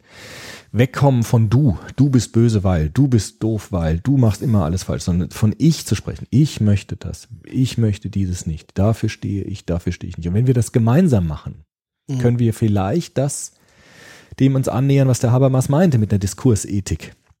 Dass wir im Diskurs unsere Werte immer wieder neu bestimmen und weiterentwickeln. Aber dazu muss ich mir erstmal klar werden, welche Werte habe ich denn überhaupt? Also wenn ich, bevor ich die Frage stelle, welche Werte will ich meinen Kindern weitergeben, sollte ich vielleicht mal eine Werteprüfung an mir selbst machen. Was ist mir eigentlich wirklich wichtig im Leben? Was sind meine Werte, die mein Leben tragen? Das wäre die Vorüberlegung. Und wenn ich dann mit meinen Kindern über meine Werte sprechen kann, in einer persönlichen Sprache, mir ist das wichtig, weil ich dieses oder jenes erlebt habe. Dieses Erlebnis meines Lebens hat mich dazu geführt, zu erkennen, dass dieser Wert für mich wichtig ist. Das ist schön. Das ist eine narrative Wertevermittlung. Ja, ich glaube tatsächlich, auch das wird in den letzten, in der Dekade zugenommen haben, ähm, nämlich dieser Bruch mit Wertegemeinschaften. Also wir haben ja, äh, nehmen wir jetzt mal die christliche Kirche. Ich finde es interessant, dass im Moment auch von vielen atheistischen Aktivisten plötzlich wieder mit den christlichen Werten gewunken auch, ja, wird. auch. also weil die sozusagen den beispielsweise der, der CDU, CSU vorwerfen, ihr habt eigentlich christlich in eurem ist weg, Ding, ja. Mhm. genau, das C ist weg und das formulieren jetzt eigentlich, also zum einen in erster Linie auch Nicht-Christen, also Atheisten. Das finde ich interessant, Stimmt. sozusagen an ihre eigenen ehemaliges Wertegerüst zu, zu Ja, aber äh, auch da appellieren. ist immer so, du, Du. Ja, ja, du klar. hast es nicht mehr. Ja. Du verstößt. Aber was habe ich denn? Also was sind denn meine Werte? Also wir sind ja immer sofort dabei, jemanden zu kritisieren für das, was er nicht hat oder Mhm. was er falsch macht. Aber vielleicht wäre es mal ein schöner Weg umgekehrt zu sagen, also was will ich eigentlich? Was sind meine Werte? Wofür stehe ich eigentlich ein? Und das führt uns auch zu der Frage im Internet, weil da ist ja auch immer wieder die Anschuldigung gegen das Du. Also du bist böse oder Ja. du bist doof. Aber anstatt zu sagen, was, was, was will ich? Was ist mir wichtig? Was sind Ja, meine Werte? Aber da äh, Einspruch, euer Ehren, wenn ich das tue, Ja. mir ist es wichtig, Ja. Flüchtlinge zu helfen. Ja. Kommt sofort, du Drecksau, Ja, aber das ist das Du. Das ist ja, das Du. Aber das Ich Ja. erzeugt immer das Du. Das ist im Moment das Problem. Ja, das Also- war das ist blöd. Du kannst ja nicht den, Aber wenn man sagt, wie sollen wir unsere Kinder erziehen, Ja. dann wäre es möglich, in dem kommunitarischen Raum der Familie, Gemeinschaftsraum, das einzuüben. Also zu sagen, wenn ich persönliche Sprache, na gut, da kann man es ja üben. ja, ja, klar. Ja, also sagen, ich rede über Wenn- meine du- Werte und ich fordere dich auf, rede du über deine Werte. Also was ist dir wichtig? Woran denk, ich bin interessiert an deiner Meinung. Sag mir, was du denkst. Und wenn man das einübt, ist vielleicht die Wahrscheinlichkeit da, dass es später nicht diejenigen sein werden, die immer du, du, du sagen und andere Menschen versuchen einzuschüchtern. Also das wäre jetzt so eine sehr saloppe, ähm, naive Antwort. Das, ja, Naja, sagen wir so, das ist natürlich dann auch eine Aufgabe, weil ich denke jetzt natürlich an Menschen, die äh, im Grunde genommen auch gar nicht wissen, wer sie sind, was sie sind, was sie mit dem Leben anfangen, die unter Ja. Probleme leiden. Identität und Werte sind ja ganz stark verbunden. Genau, die einfach leiden und wie sollen die sozusagen aus diesem Leid heraus ihren Kindern Werte beibringen. Deswegen der Appell auch wiederum hier, Sozialpädagogik ist was sehr, sehr Ja, Wichtiges. absolut. Menschen dabei zu helfen, in erster Linie sich selber zu entdecken, sich Genau. selber und ihnen dann dabei helfen, das auf die nächste Generation äh, zu übertragen. Also Ja. ich glaube, Selbstklärung bei sich Pädagogik, selbst. bitte, es muss mehr pädagogisch Ja, kann ich nur Ja sagen. Sein. Ja, aber das wird dir ja dann auch wieder vorgeworfen. So, wollen ja alle umerziehen. Ach, und so. Aber von bei sich zu klären ist ja keine Ja. Umerziehung. Nein, natürlich nicht. Ja, ja, ich weiß schon, was du meinst. das Ja, ja, ist ja wieder du. Ja, ja, eben. So, Uta schreibt, die Durchlässigkeit zwischen beruflicher und akademischer Aus- und Weiterbildung. Ja, dass man eine Verknüpfung macht zwischen Wissenschaft und Praxis oder so vielleicht, weiß ich nicht genau. Müsste Uta nochmal ähm, entweder nochmal anders formulieren, dass wir verstehen. Mal genauer sagen. Genau. Markus schreibt, hey, danke für euren Podcast. Fridays for Future als Teil einer neuen jugendlichen Protestkultur, Fragezeichen, gehört auf jeden Fall zu 2019, genauso wie der Hass alter weißer Männer auf Greta Ja. Thunberg und überhaupt alles, was irgendwie anders ist. Der Rückschritt zum Teil in voraufklärische Zeiten, gefühlte Wahrheiten, Fake News, das Ignorieren von wissenschaftlichen Erkenntnissen. Dann kommt jetzt die Dekade, in der wir als Millennials die Gesellschaft maßgeblich prägen werden. Was prägte unsere Sozialisation und wie wird sich das auswirken? Anhand welche alten oder neuen Konfliktlinien konstituiert sich die zunehmende Spaltung unserer Gesellschaft? Ost, West, Stadt, Land, Alt, Jung. So Fragen über Fragen. Eben. Ja. Na gut, ein bisschen was haben wir ja gesagt dazu. Auch zu Fridays for Future und so. Ein bisschen was haben wir ja gemacht. Das haben wir tatsächlich ähm, gemacht. Dieses gefühlte Wahrheiten haben wir tatsächlich auch so. Das fällt so in dieses Spektrum Emotionen. Sind wesentlich Ja. wichtiger. Ja. Leider oft, ne? Ne? Ähm, und ich habe immer so ein Problem mit diesen Generationsbetitelungen. Ich auch. Millennials. Ich auch, ja. Das ist so eine Unterkomplexität, Ja. die mir gar nicht behagt, Richtig, ja, weil sie ich auch. gleichzeitig wieder Auswirkungen hat, nämlich Ja. Zuschreibung von ja. Das ist eine Identität, Etikettierung, finde ich auch, ja. wo es auch gefährlich ist, sozusagen mit der Identität von Jugendlichen damit zu spielen. Also ihnen was aufzudrücken, was sie vielleicht gar nicht sein wollen können, sollen. Also da bin ich grundsätzlich vorsichtig bei diesen Bezeichnungen und diese Schubladisierung von ganzen Generationen. Mhm. Genauso übrigens mit Boomer. Okay, Boomer, was natürlich, Was ist das eigentlich genau? das Okay, bist du Boomer. eigentlich. Ich, was, wieso? was heißt das? Nein, du Okay, bist ja Boomer? gar kein Boomer. Was heißt Okay, okay, Boomer ist so quasi, äh, wenn jetzt der alte, wütende weiße Mann ähm, sich wieder über Dinge aufregt, so, Ja. keine Ahnung, er fühlt sich genauso diskriminiert wie äh, andere Menschen mit anderer Hautfarbe im Alltag, Ja. äh, dann sagt man, okay, Boomer. Das bin ich oder was? Nein, du nicht. Die alten weißen Ach Männer. so, generell jetzt als Gruppe. Okay. Ach so. Ja, und das meine ich ja mit, wenn du natürlich alte weiße Männer als so ein auch Ja, ja. wiederum. Ja, ist auch eine Etikettierung, Ist wer eine das sein, ne? Etikettierung und natürlich kann man sagen, wir fühlen uns jetzt davon nicht angesprochen, aber es gibt dann Leute, weiß, die sich auf den Schlips ist, gefühlt treten, Naja, treten fühlen. Ähm, und in der Tat ist es sozusagen eher ein Sinnbild dafür, was ja tatsächlich der Fall ist. Wer hat im Moment ähm, so die Hosen an? Ja, klar. wer hat die Macht? Also es sind selten Frauen und es ist selten, äh, zumindest in unserem Land, Migranten. Oder Ja, so. klar. Deswegen, auch darüber haben wir aber schon oft alte weiße Männer, die an den Hebeln sitzen. Und das Mhm. äußert sich sozusagen in so einem Ding wie Okay Boomer. Mhm. Matthias, dem Qualia-Problem. Das wäre sehr interessant. Was ist das genau? Das Qualia-Problem sagt mir nichts. Ähm, unter Qualia, phänomenales Bewusstsein, versteht man den subjektiven Erlebnisgehalt eines mentalen Zustands. Okay. Also da müssten wir uns mal Speziell. komplett Ja. einlesen. Von Thomas Nagel. Ah, ja, ja, okay. Das ist wahrscheinlich die Fledermaus. Ja, also Bewusstsein. phänomenologische Bewusstseins... Ja, puh, schwer. Mhm. Okay. Gucken wir uns mal an. Gucken wir uns Zeit an. haben. Aber danke für den Hinweis, Ja. weil das natürlich ein, ein spannender Denkanstoß ist. Ich habe auch neulich so einen amerikanischen oder englischen Philosophen gehört, den fand ich extrem cool. Auch ein Bewusstseinsphilosoph. Wie hieß denn der? Ich weiß nicht genau. Metze, Metzinger, nee. Nee, nee. Ein Amerik Nein, ein Amerikaner oder Engländer. Ja. Wie hieß denn der? weiß ich nicht. Weiß ich nicht. Gut. Ina, wie wäre es mal mit Simmel oder auch Oh ja. Eva Ilus? Ja, Ich finde spannend. beide sehr interessant. Ja, ich auch. klar. Gutes neues Jahr und Ja. so weiter. Simmel müssten wir mal machen, stimmt. Simmel müssten wir echt mal machen. Simmel habe ich noch nie wirklich richtig gemacht. Genau. Mhm. Dann Caroline, habe heute ein interessantes Interview der Zeit über Generationen, Generation X, Y, Millennials gelesen. Der Soziologe Martin Schröder hält davon nichts. Wir sehen, dass andere Soziologinnen, warum? Also ich Ja. glaube, wir haben gerade gesagt, wir halten davon.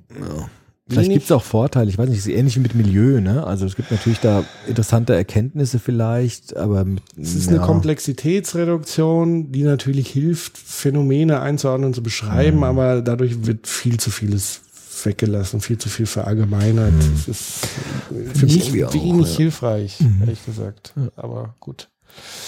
Dann äh, Mandy, postkoloniale Theorien, Ja. wie zum Beispiel Stuart, Stuart Hall. Hall, ja, Postcolonial. Ja, auch ein Riesenstrang, ist auch vernachlässigt worden von uns, das stimmt. Aber wir können auch natürlich auch nicht alles machen, Leute. Nee, es ist aber alles Macht- richtig. Also ja, natürlich. Alles Und Gute. alles super interessant. Ja. Helena, über den Zerfall alter gesellschaftlicher Strukturen, die Abkehr von Religion. Vielleicht müssen wir mehr live wieder machen, weil dann können die Leute auch mehr genau. Können mitdiskutieren. mitdiskutieren, ja, richtig. Über den Zerfall alter gesellschaftlicher Strukturen, die Abkehr von Religion und welche anderen Wertegerüste dann die Gesellschaft prägen könnten, wäre auch schön mal darüber zu reflektieren, was wir in Anführungszeichen, die wir uns solche Gedanken machen, der 80-prozentigen Kohlbergschen Stufe 4 Mehrheit für ein Angebot machen könnten, wenn es nicht mehr die Religion ist, die sie an höhere Werte als nur Stufe 4 erinnert. Ist die Mehrheit der Stufe 4, würde ich jetzt mal in Frage stellen sogar. 80 Prozent. Was denkst du denn? Ich dachte, die meisten sind auf 3. Das ist ja noch katastrophaler. Ich glaube, sie wollte damit schon einen katastrophalen Ja, ja. Zustand haben. Naja, gut, 4 ist ja viel. Also 4 ist viel. 4 ist hoch. 4, also ich glaube, also 4 ist ja schon gut. Also 4 ist ja Rechtsstaatlichkeit. Liebe Helena, wir wären froh, wenn wir über 80 Prozent 4 wären. Boah, also Das Parsons gut. war auf Stufe 4. Gut, angenommen, wir Grunde. nehmen mal, wie kommen wir auf Stufe 4? Naja, Stufe 4 heißt, ich erkenne die Notwendigkeit von Normen äh, aufgrund von Systemstabilisierung, Mhm. dass wir miteinander auskommen müssen, dass das System stabilisiert, Sozialintegration fördert und deshalb ähm, Wenn ich Frieden will, muss ich Frieden wahren. quasi. ja, und wenn ich keinen Frieden wahre, dann äh, geht unsere Gesellschaft kaputt und das System zerfällt und dann werden Menschen leiden. Das ist schon vier ist sehr viel. Also vier ist ja, ja, vier ist mehr als fünf und fünf ist das Höchste, was man empirisch gefunden hat. Ja.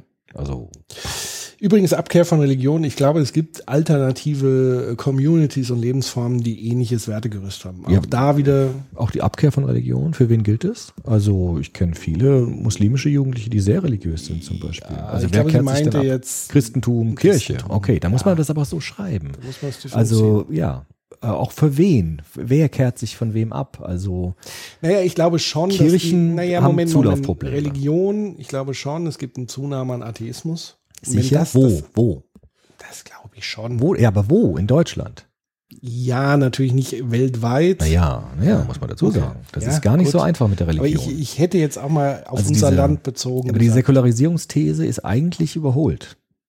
Also es wird nicht einfach immer weltlicher. Das kann man so nicht sagen. Es gibt eine Pluralisierungsthese, Ja. die besser ist. Es gibt eine Vielfalt von Religionen, Vielfalt an Sinnangeboten. Es gibt eine Vielfalt von Religionen, die heute miteinander konkurrieren beispielsweise. Das ist, das ist eine interessante These. Haben wir gemacht im Podcast über Religion. Peter Berger, Pluralität, Zwang zur Häresie. Genau. Ja? Also äh, welche Werte unsere Gesellschaft zusammenhalten, ist nochmal eine andere Frage. Trotzdem, liebe Helena, danke äh, für den Kommentar. Ja. Auch wenn wir jetzt ein bisschen Ja, ist egal. rumgemäkelt haben. Nein, aber ähm, Dann Svenja und unbedingt mehr Soziopod Academics. Super auch Jahrzehnte nach dem Studium. Na, schön, das nehmen wir Dank. gerne auf und nehmen es uns vor. Sebastian, das immer stärker werdende kompromisslose Schwarz-Weiß-Denken. Und bist du nicht für mich, bist du gegen mich? Wie können wir zurück zur gesunden Debatte finden, gleich welcher Themenkomplex? ja, das, wenn wir die Antwort hätten, ne? Ich habe ein paar. Ja. Wirklich, ja, weil es reicht mir so dieses, wir können nichts machen. Erstens, mehr moderieren. Hast du gesagt. Ja, ist so. So. Hau jetzt mal hier auf den Tisch. Leute, was? Was mehr moderieren? Was mehr Moderation tatsächlich. Also es kann nicht sein, dass auf Medienseiten Hasskommentare einfach stehen bleiben, nicht moderiert werden. Das ist wohl wahr, ja. Das heißt, gerade Medien müssen mehr Leute einstellen, die Communities moderieren. Dann findet auch wieder eine fruchtbare äh, Kommunikation statt. Ein Hinweis darauf an äh, Artikel, googelt mal, Jens Scholz hat dazu was Gutes aufgeschrieben. Nämlich, der fordert das, dass gerade ähm, auch zum Beispiel öffentlich-rechtliche viel stärker moderierend einwirken und damit auch wieder eine normale Kommunikation überhaupt ermöglichen. Weil was passiert, wenn du lauter Vollidioten hast, die alles voll spammen, dann hast du gar keine Lust mehr, konstruktiv klar. zu diskutieren. Ja, und damit stimmt. verscheuchst du die, die ein Interesse dran haben. Und denen wieder einen Raum zu bieten, dazu brauchst du Moderation. Und das Zweite haben wir eigentlich auch schon angesprochen, nämlich Begegnungsräume schaffen und dort auch moderierte Kommunikation stattfinden zu lassen. So ein Format wie unseres, was sich sogar zum Teil selbst moderiert, so ein bisschen mit der Fishbowl-Methodik. Ähm, auch das begegnet mir übrigens auch immer wieder in anderen Veranstaltungsformaten, dass ich plötzlich in der Fishbowl bin, was ich super toll finde. Ähm, dass das auch andere Leute einsetzen und machen. Und ich glaube, das sind zwei Hebel zurück zur analogen Kommunikation, Face-to-Face und Räume schaffen der Begegnung. Und das zweite ist moderiert. Moderieren, moderieren, moderieren. So. Ähm, was ist denn jetzt hier? Ist meine Maus ausgefallen. Alles im Bach runter. hey Soziopod, ich würde mich sehr freuen, wenn ihr mal über Arbeiterkinder und deren Weg an, Univer an der Universität sprechen könntet. Thematisch zur letzten Dekade wäre es interessant, etwas über Verunsicherung, Klima, Digitalisierung, Globalisierung, Angriffe auf die Demokratie in der Gesellschaft zu hören. Beste Grüße, Martin. Lieber Martin, sei zurückgegrüßt. Er verlinkt hier äh, Böckler Impuls, Juli 2010. Da geht es, glaube ich, um das Thema, wie kommen Arbeiterkinder in den akademischen Betrieb. Spannendes Thema. Ja, wichtig. Bourdieu, ne? Bourdieu, ich glaube, da haben wir sehr viel Mhm. ähm, drüber gemacht. Ähm, und klar ist das die große Frage, wie ermöglicht man solchen Kindern den Weg in die Universität, aber gleichzeitig auch die Frage zu stellen, ist der Weg in die Universität immer der goldene Weg und der beste Weg? klar. Weil warum nicht auch vernünftig Handwerker werden natürlich. oder arbeiten? Wichtig ist, dass man ein lebenswertes Leben lebt, Klar. wo auch immer. Nico zählt ein paar Themen auf. Umweltschutz hatten wir, Greta, Jugendprotestkultur hatten wir. Wie geht's weiter mit der SPD? Oh ja, Nov wie no Novabo. Was? Novabo? No Norbert Walter Borjans, Novabo. Heißt der Novabo? Das hat mich mal gehört, dass das so abgekürzt wird. Und Ja. Frau äh, Esken. Esken. Saskia Esken. Ja, wie es weitergeht, müssen wir sehen. Da kann man ja keine Prognosen stellen. Das kann man ja nicht sagen. Also ich wüsste nicht, wie, mal gucken. Naja, äh, so viel steht fest, die Große Koalition wird zu Ende äh, regieren. Ähm, das wird einfach definitiv der Fall sein. Wie geht's weiter? äh, das, Das ist, wie man so schön sagt, das ist wie man so schön sagt, eine empirische Frage, wie es weitergeht mit der SPD. Ja, auf der anderen Seite muss ich auch ganz ehrlich sagen, die Leute, die sich noch über die SPD aufregen, und das sind ja meistens Leute, die irgendwie sich sozialdemokratisch Mhm. nahe gefühlt haben, wo ich mich frage, warum geht ihr nicht in die Partei und macht's? Ja. Also kriegt euren Arsch hoch, wenn es euch so stört, dass die SPD so ist, wie sie ist, geht doch rein und verändert es. Anstattdessen macht ihr wieder einen auf, äh, wir müssen die Kühlerfigur anhimmeln, nämlich äh, Kevin. Und dann haben wir wieder zwei, drei Galionsfiguren und so wie jetzt die Diskussion wieder kam, ja, aber Saskia Esken und das kennt ja niemand, Walter Borjans, wenn, wenn's, wenn den niemand kennt, dann ist der ja nicht fähig, eine Partei, also was ist denn das für ein Blödsinn? Eine Partei ist eine, eine, eine, eine, eine äh, Organisation aus vielen verschiedenen Menschen. Tretet, wenn ihr was verändern wollt, tretet in die Partei ein, macht Vorschläge, macht's anders. Und vor allen Dingen, wenn ihr wirklich Interesse daran habt, die SPD zu retten, dann macht es, weil die brauchen Geld, habe ich gerade gehört. Echt? Ja, natürlich. Die kriegen ja Geld äh, über ähm, dieses, ähm, wie viel Wahlstimmen sie kriegen, ja, gibt klar, ja so einen Schlüssel, stimmt. Ja, dadurch, dass sie so viel verloren haben. Und äh, sie haben unfassbaren Mitgliederschwund. ja, stimmt. Das heißt, wenn ihr wirklich ernsthaft ein Interesse habt und nicht einfach nur Häme äh, über die Partei schütten wollt, dann bewegt euch. Wobei tut's. der Nico jetzt bestimmt keine Häme. Der hat einfach wirklich Nein, nicht- den, ne? ich habe das auch überhaupt nicht auf Nico bezogen. Weil das ist ja wirklich eine interessante Nein, nein, Frage. nein, Wie geht's nein. weiter mit der SPD? Ja, mal jeden schauen halt, ne? Aber das ist abhängig von den Menschen, die die Ja, SPD klar. gestalten. Ja, und die sie So, auch Punkt. wählen halt vielleicht. Ne? Ja, die, die wählen noch am wenigsten. Ja, die auch, weil die Ja. natürlich das unterstützen. Aber wenn es darum geht, Inhalte Hm. zu verändern und zu formulieren, dann muss ich halt in die Partei eintreten und Hm. sie machen. Oder halt mich nicht mehr darüber aufregen, eine andere Partei wählen und das machen. Äh, Toleranz und Antisemitismus, Islamophobie, Walter Lübcke, die Gefahr der Rechtsextremismus hatten wir ausführlich. Brexit hatten wir tatsächlich. Oh ja, oh, da kann, nicht. ich, kann man nichts zu sagen. Keine Ahnung. Da fällt mir auch nichts mehr zu ein zu Brexit. Nicht, ne? Da können andere mehr dazu sagen. Gibt es einige schöne Podcasts da draußen, Hm. die sich damit befassen. Sei nur Lage der Nation beispielsweise, glaube ich, haben sich damit beschäftigt. Aufwachen-Podcast etc. Hört da mal rein. Die kennen sich damit besser aus. Ich hätte drei Themenideen, schreibt Garl. Soziale Spätfolgen des Imperialismus. Gesellschaftliche Verrohung im Kontext des allgegenwärtigen Zuganges zu modernen Medien und Informationen. Gesellschaftliche Spaltung durch Digitalisierung, Beschleunigung der Automatisierung. Jo, ich glaube, bis auf den Imperialismus haben wir diese beiden anderen Dinge zum einen heute, aber auch in vielen vergangenen Sendungen zumindest schon mal thematisiert. Also wir hatten ja auch Digitalisierung Digitalisierung auch und Automatisierung. Hat noch live was gehabt mal. Genau, und ähm, ja, Verrohung hatten wir jetzt sehr ausführlich, glaube ich, nochmal besprochen. Ähm, mich, Caroline schreibt, mich würde auch interessieren, warum sowohl auf Kevin Kühnert als auch auf Greta so oft mit Kritik an ihrer nicht vorhandenen Ausbildung oder dem jungen Alter äh, reagiert wird und sie so oft nicht mit der eigentlichen Aussage auseinandergesetzt wird. Naja, das ist, weil die Person so ins Zentrum kommt. Ne? Mm, Was heißt denn für, nicht von einer Ausbildung? Naja, Kevin Kühnert wird ja vorgeworfen, dass er sein Studium nicht zu Ende äh, macht oder gemacht hat und dass er halt noch äh, grün hinter den Ohren ist und, und Greta ja genauso. Da kann ich nur sagen, Ja, gut. da will man das Schlachtfeld quasi so ein bisschen verlagern. Man will über Immer Personen Diskredition der Person die Inhalte sozusagen weniger Hm. relevant erscheinen lassen und diese Ahnungslosigkeit und so weiter. Das ist eine relativ Mhm. simple Erklärung. Und wie gesagt, diese Personenkult, wie du sagst, trägt halt auch dazu bei, Ja, dass das genau. leichter passieren Ja, kann. eben, genau. Ist nicht so ohne. Ähm, Jörn Hendrik schreibt, ich fände ja einen Ausflug zum Existenzialismus spannend, Ja. Kierkegaard. Boah, tu es oder tu es nicht, du wirst beides bereuen. Was, wie?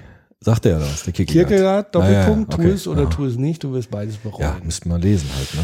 Die Antagonisten des Dualismus im Showdown, Gesellschaft, Politik, Wirtschaft, da gab es einige gute Beispiele dieses Jahr und nicht nur Greta oder WDR Omagate, haben wir ja beides besprochen. Was bedeutet Omagate ist, ist Hühnerstall Motorrad? Umweltsau? Ja. Ja. Was bedeutet 206 2020? Das ist diese Olympiageschichte, die ich gesagt habe, im Olympiastadion. Für uns und ähnliches freue ich mich drauf. Ich glaube, da haben wir ein paar Sachen haben paar gesagt. Sachen angerissen. Reinhard, den von Andreas Reckwitz und anderen Soziologen beschriebenen neuen Klassengegensatz der Spätmoderne. Naja, Bourdieu machen die wieder, ne? Interessanterweise. Andreas Reckwitz ist wirklich eine interessante Figur.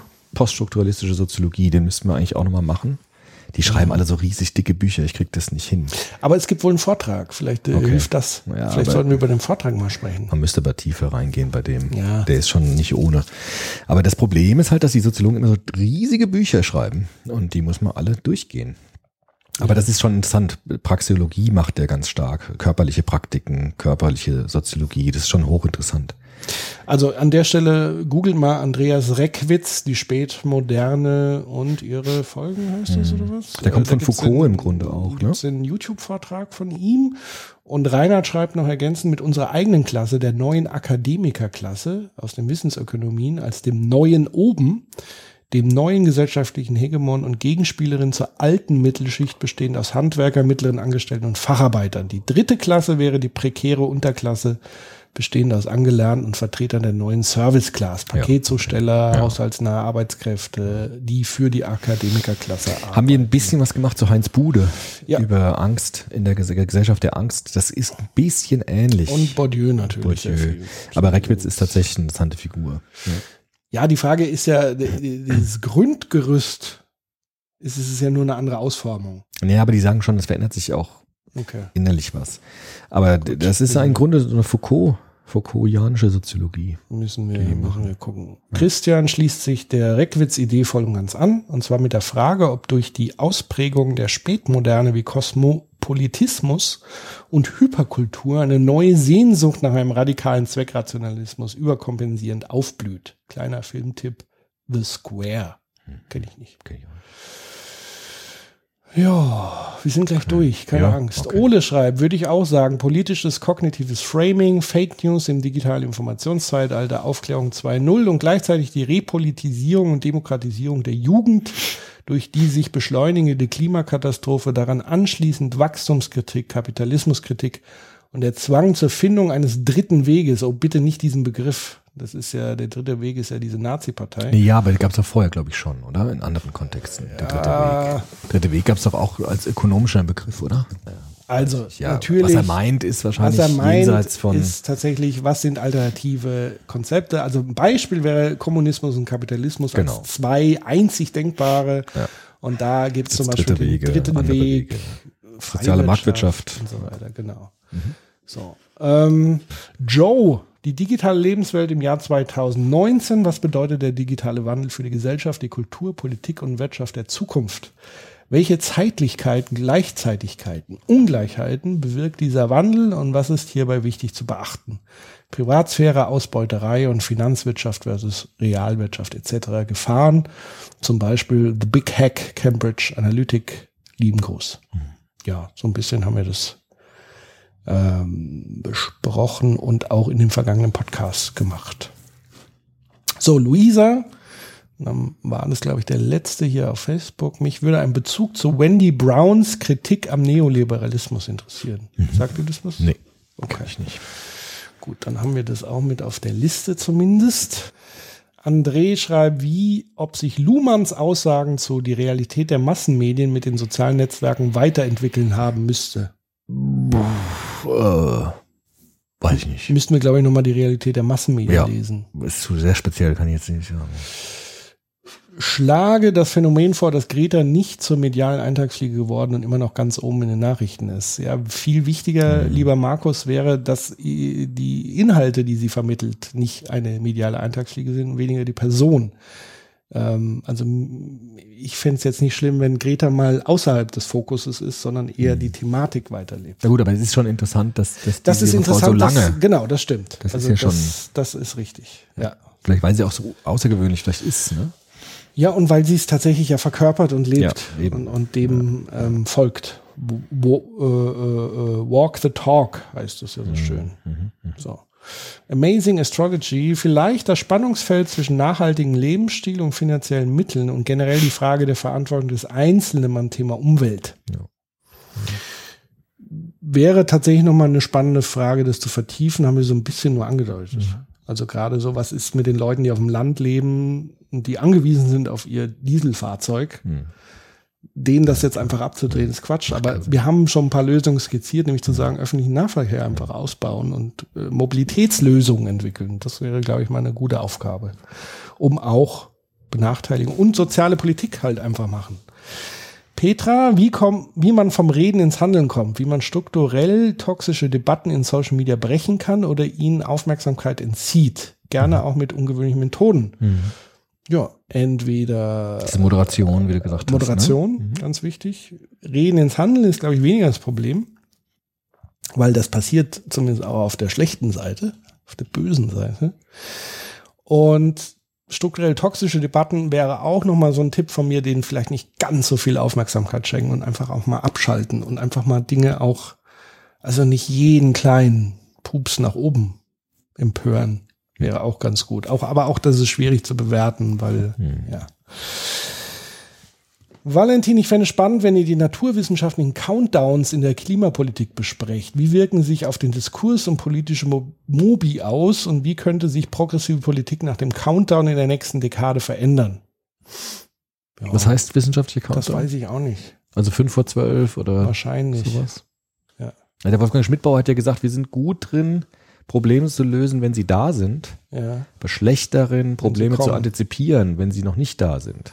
Und dann jetzt schon zu handeln, um Probleme zu verhindern in der Zukunft. Deshalb sind diese Countdowns vielleicht schon wichtig, um zu zeigen, es ist jetzt wirklich dringend, ja. auch wenn es noch nicht direkt spürbar ist. Das war ja das Beispiel, was Sie genannt haben mit dem sauren Regen. Erst als das Waldsterben immer mehr sichtbar war, als Genau. es im Grunde genommen schon passiert ist, Dann, dann wurde gehandelt. getan, Genau. Das Als- ist bei Menschen anscheinend oft so, dass sie erst handeln, wenn es wirklich direkt spürbar ist. Und ja, nicht so gut ja antizipieren in der können. Genetik Ja, drin. eben, eben, genau. Wir haben ja erst spät gelernt, vorauszudenken und zu planen. Genau, ist ganz neu. Ja. Aber meistens war so, wenn der Säbelzahntiger vor einem steht, dann wird gehandelt. Genau. Flucht Und oder das haben wir Kampf. immer noch irgendwie. Ne? Heiko, Hysterie könnte auch ein Jahrestitel sein. Ja, ja, jein. Hm. Manche Dinge werden ja als Hysterie bezeichnet, die vielleicht gar keine sind und umgekehrt ist immer schwierig. Hysterie ist für mich eher auch so ein, so ein überhaupt ein schwieriger Begriff schon von Anfang an gewesen. Damals auch mit Freud und so weiter. Der Gut, da war es ja ein Symptom. diskreditierte. Ja, Ja, aber ja. das war schon fragwürdig. So, das war's auf Twitter und um jetzt wirklich noch den letzten, da ist es noch weniger, also keine Angst. Ähm, wir sind dann durch. Instagram, mehr über antike Philosophie. Jawohl, bin ich dabei. Sehr gut. Ise Stoik, Grimm- Stoisch, so ist die Stoi, Stoiker. Ja, das nehmen wir jetzt wirklich ganz hoch auf die Liste. Also Ja. Demon 86 mehr über die antike Philosophie. Ja. Ähm, Mhm. Nehmen wir auf jeden Fall mit. Ja. Ise Grimm Rockippe, Klimapolitik, Jugendpolitisierung, Menschen und langfristiges Denken, Mhm. abgehakt. Ville Villara, wie politisch sollte Wissenschaft sein? Ganz klar natürlich in Bezug auf die Sozialwissenschaften. Ja, Frankfurter Schule sehr politisch, Luhmann gar nicht. Das heißt, die Wissenschaft, die Soziologie gibt es da nicht. ne? Es gibt verschiedene Strömungen, die mehr oder weniger politisch War normativ sind. Luhmann wirklich völlig unpolitisch? Er hat er es hat sich schon Phänomene Ja, angeguckt. man kann ja nicht ganz unpolitisch sein eigentlich. er hatte keine politische Agenda. Nein, er wollte auch nichts. Aber natürlich hat er irgendwie implizit.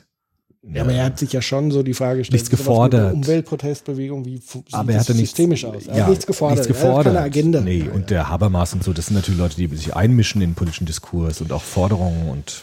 ich Appelle glaube, äh, d- d- da sollte es für mich auch weder einen Zwang noch eine Grenze geben. Also äh, Na, ich finde interessanter, sich anzuschauen, welche soziologische Theorie hat welche politischen Impetus und welche hat nicht. Also wie, ja, wie politisch Bourdieu sollte Beispiel genau, der ist hat natürlich schon politischen ja, Impetus. auf jeden Fall. Also wie politisch sollte Wissenschaft sein, würde ich umdrehen zur Frage, wir schauen uns konkrete Wissenschaften an und gucken, wie politisch sind sie denn?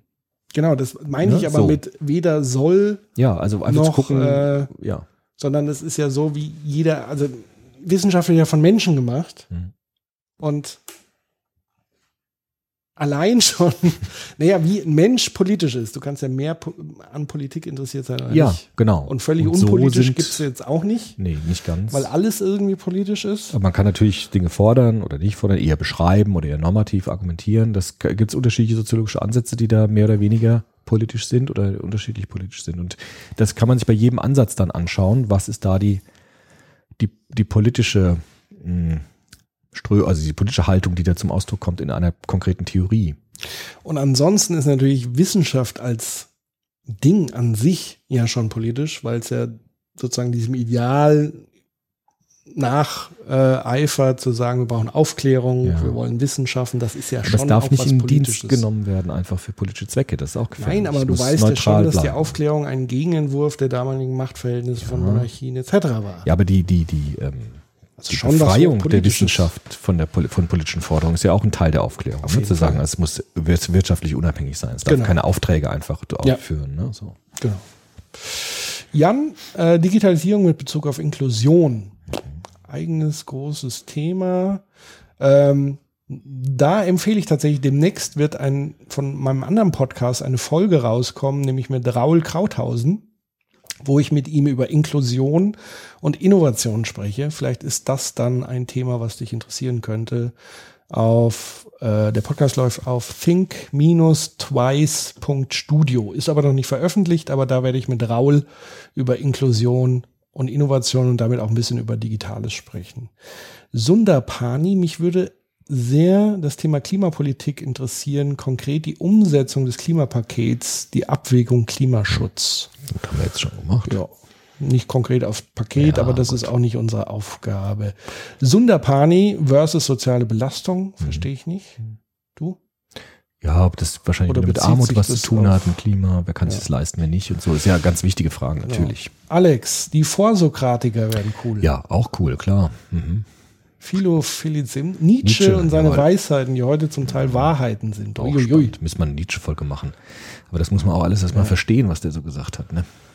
Und interpretieren. Ja, ja, schwer, schwer. Kahontas, Spiritualität und der Yoga-Vegan-Freedom-Wandel, der wächst. Sind wir eins mit dem Universum? Welche Wissenschaftler bewiesen mit Quantenphysik, dass es so ist? Und warum ist es bis heute so wenig verbreitet? Namaste.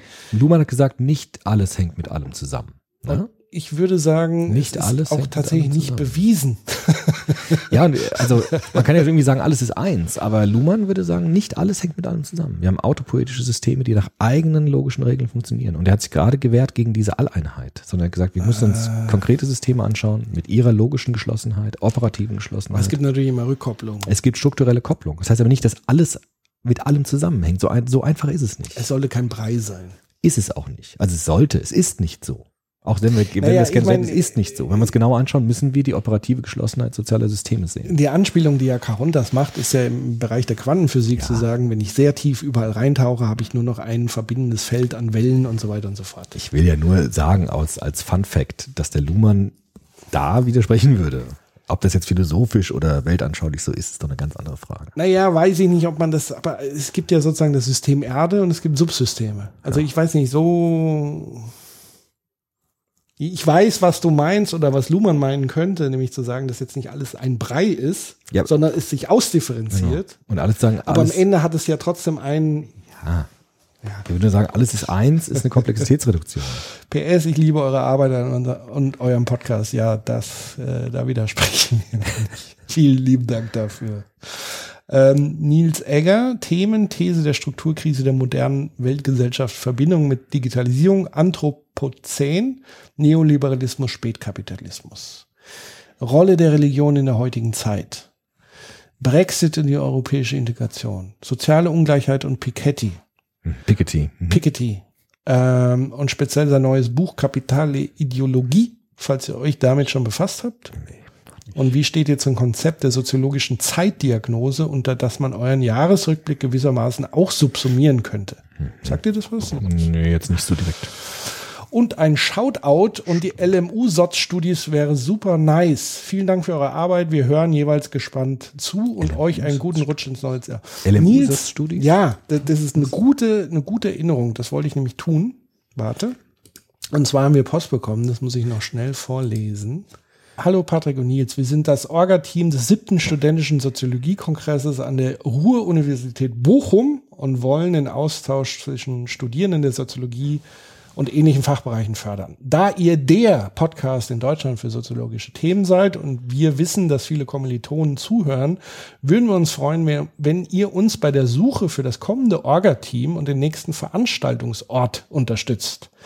Wir suchen Bewerbungen für unsere Nachfolge für 2021 und wären sehr glücklich, wenn ihr unseren kleinen angehängten Aufruf vielleicht in euren Jahresrückblick schmuggeln könntet. Ihr würdet uns und interessierten Studierenden damit einen riesigen Gefallen tun.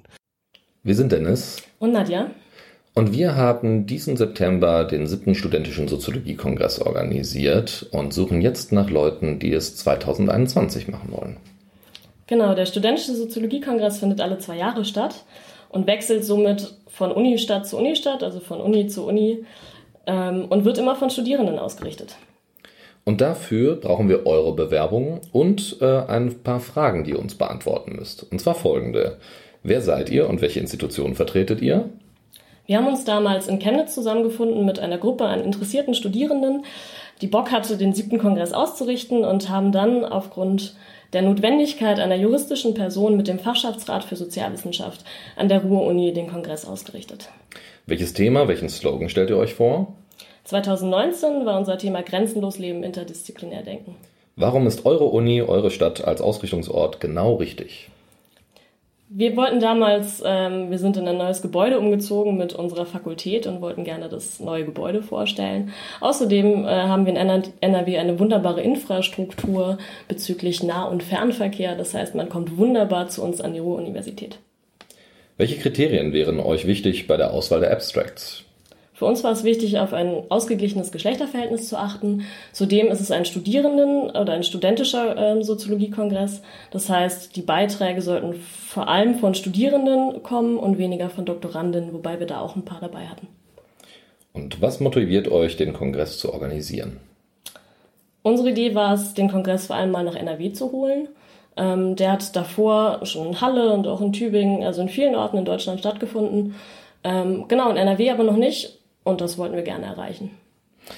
Ihr müsst uns jetzt also einfach nur diese Fragen beantworten, eine Bewerbung an info@soziologiekongress.de schicken und dann ähm, werden wir euch äh, wahrscheinlich mal besuchen, äh, wenn ihr es denn dann geworden seid und äh, freuen uns auf, äh, einfach nur auf eure Einsendung. Dann bis 2021. Die Videos und Themen des im September stattgefundenen Kongresses in Bochum findet ihr auf soziologiekongress.de. Super nice. War's Und das? Das war's jetzt, liebe Leute. Oh, ich bin platt. Nils ist platt. Ja. Ich fahre ihn jetzt nach Hause oder zumindest zum Bahnhof. Wir wünschen euch ein wundervolles Jahr 2020. Macht was draus. Das Beste, wenn es geht. Oder entspannt euch einfach mal. Je nachdem. Tut was Gutes für euch und eure Leute da draußen. Ähm, der Hinweis ist, wir werden die, die ersten Soziopod Live-Termine, wir sind im Mai, das werden wir aber nochmal genauer bekannt geben, sind wir zweimal in Berlin.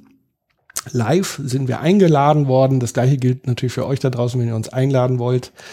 Ähm, Im Forum, das Forum findet ihr über unsere Website soziopod.de. Ähm, dort gibt es eine Anleitung, was ihr tun müsstet, wenn ihr wollt, dass wir in eure Stadt kommen, weil das ist gar nicht so einfach. weil wir sehr wenig Zeit haben und wenig Kraft haben, das im Moment zu tun. Das könnt ihr euch an angucken, könnt uns anschreiben, gerne einladen, dann kommen wir vorbei, sofern wir Zeit dafür haben. Ja, und in diesem Sinne, würde ich sagen, Genau. macht's gut. Bis zum nächsten Mal. Haben wir nichts vergessen. Hm. Gut. Dann. Äh, ja. Tschüss. Bis zum nächsten Mal. Ciao. Tschüss.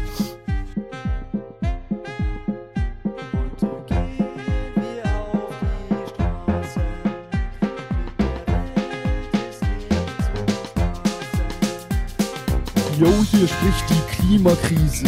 Ihr macht hier grad richtig miese. Habt das Ganze nicht anders gewollt und ihr werdet jetzt von Schülern überrollt. Die Flaschen sind leer, sie schwimmen im Meer. Ihr denkt, es ist. Das ist unsere letzte Chance, doch ihr bewegt euch noch etwas. Macht doch endlich einmal auf, sonst nimmt das alles einen. Heute gehen wir auf die Straßen, die Politiker vergasen. Mit der Welt ist nicht zu spaßen, deshalb wollen wir euch sagen. Unsere Parole, raus aus der Kohle, es schmelzen schon die Pole, das juckt euch nicht die Bohne. Heute gehen wir auf die Straßen, die Politiker vergaßen. Mit der Welt ist nicht zu spaßen, deshalb wollen wir euch sagen. Unsere Parole, raus aus der Kohle, es schmelzt schon die Pole, das juckt euch nicht die Bohne.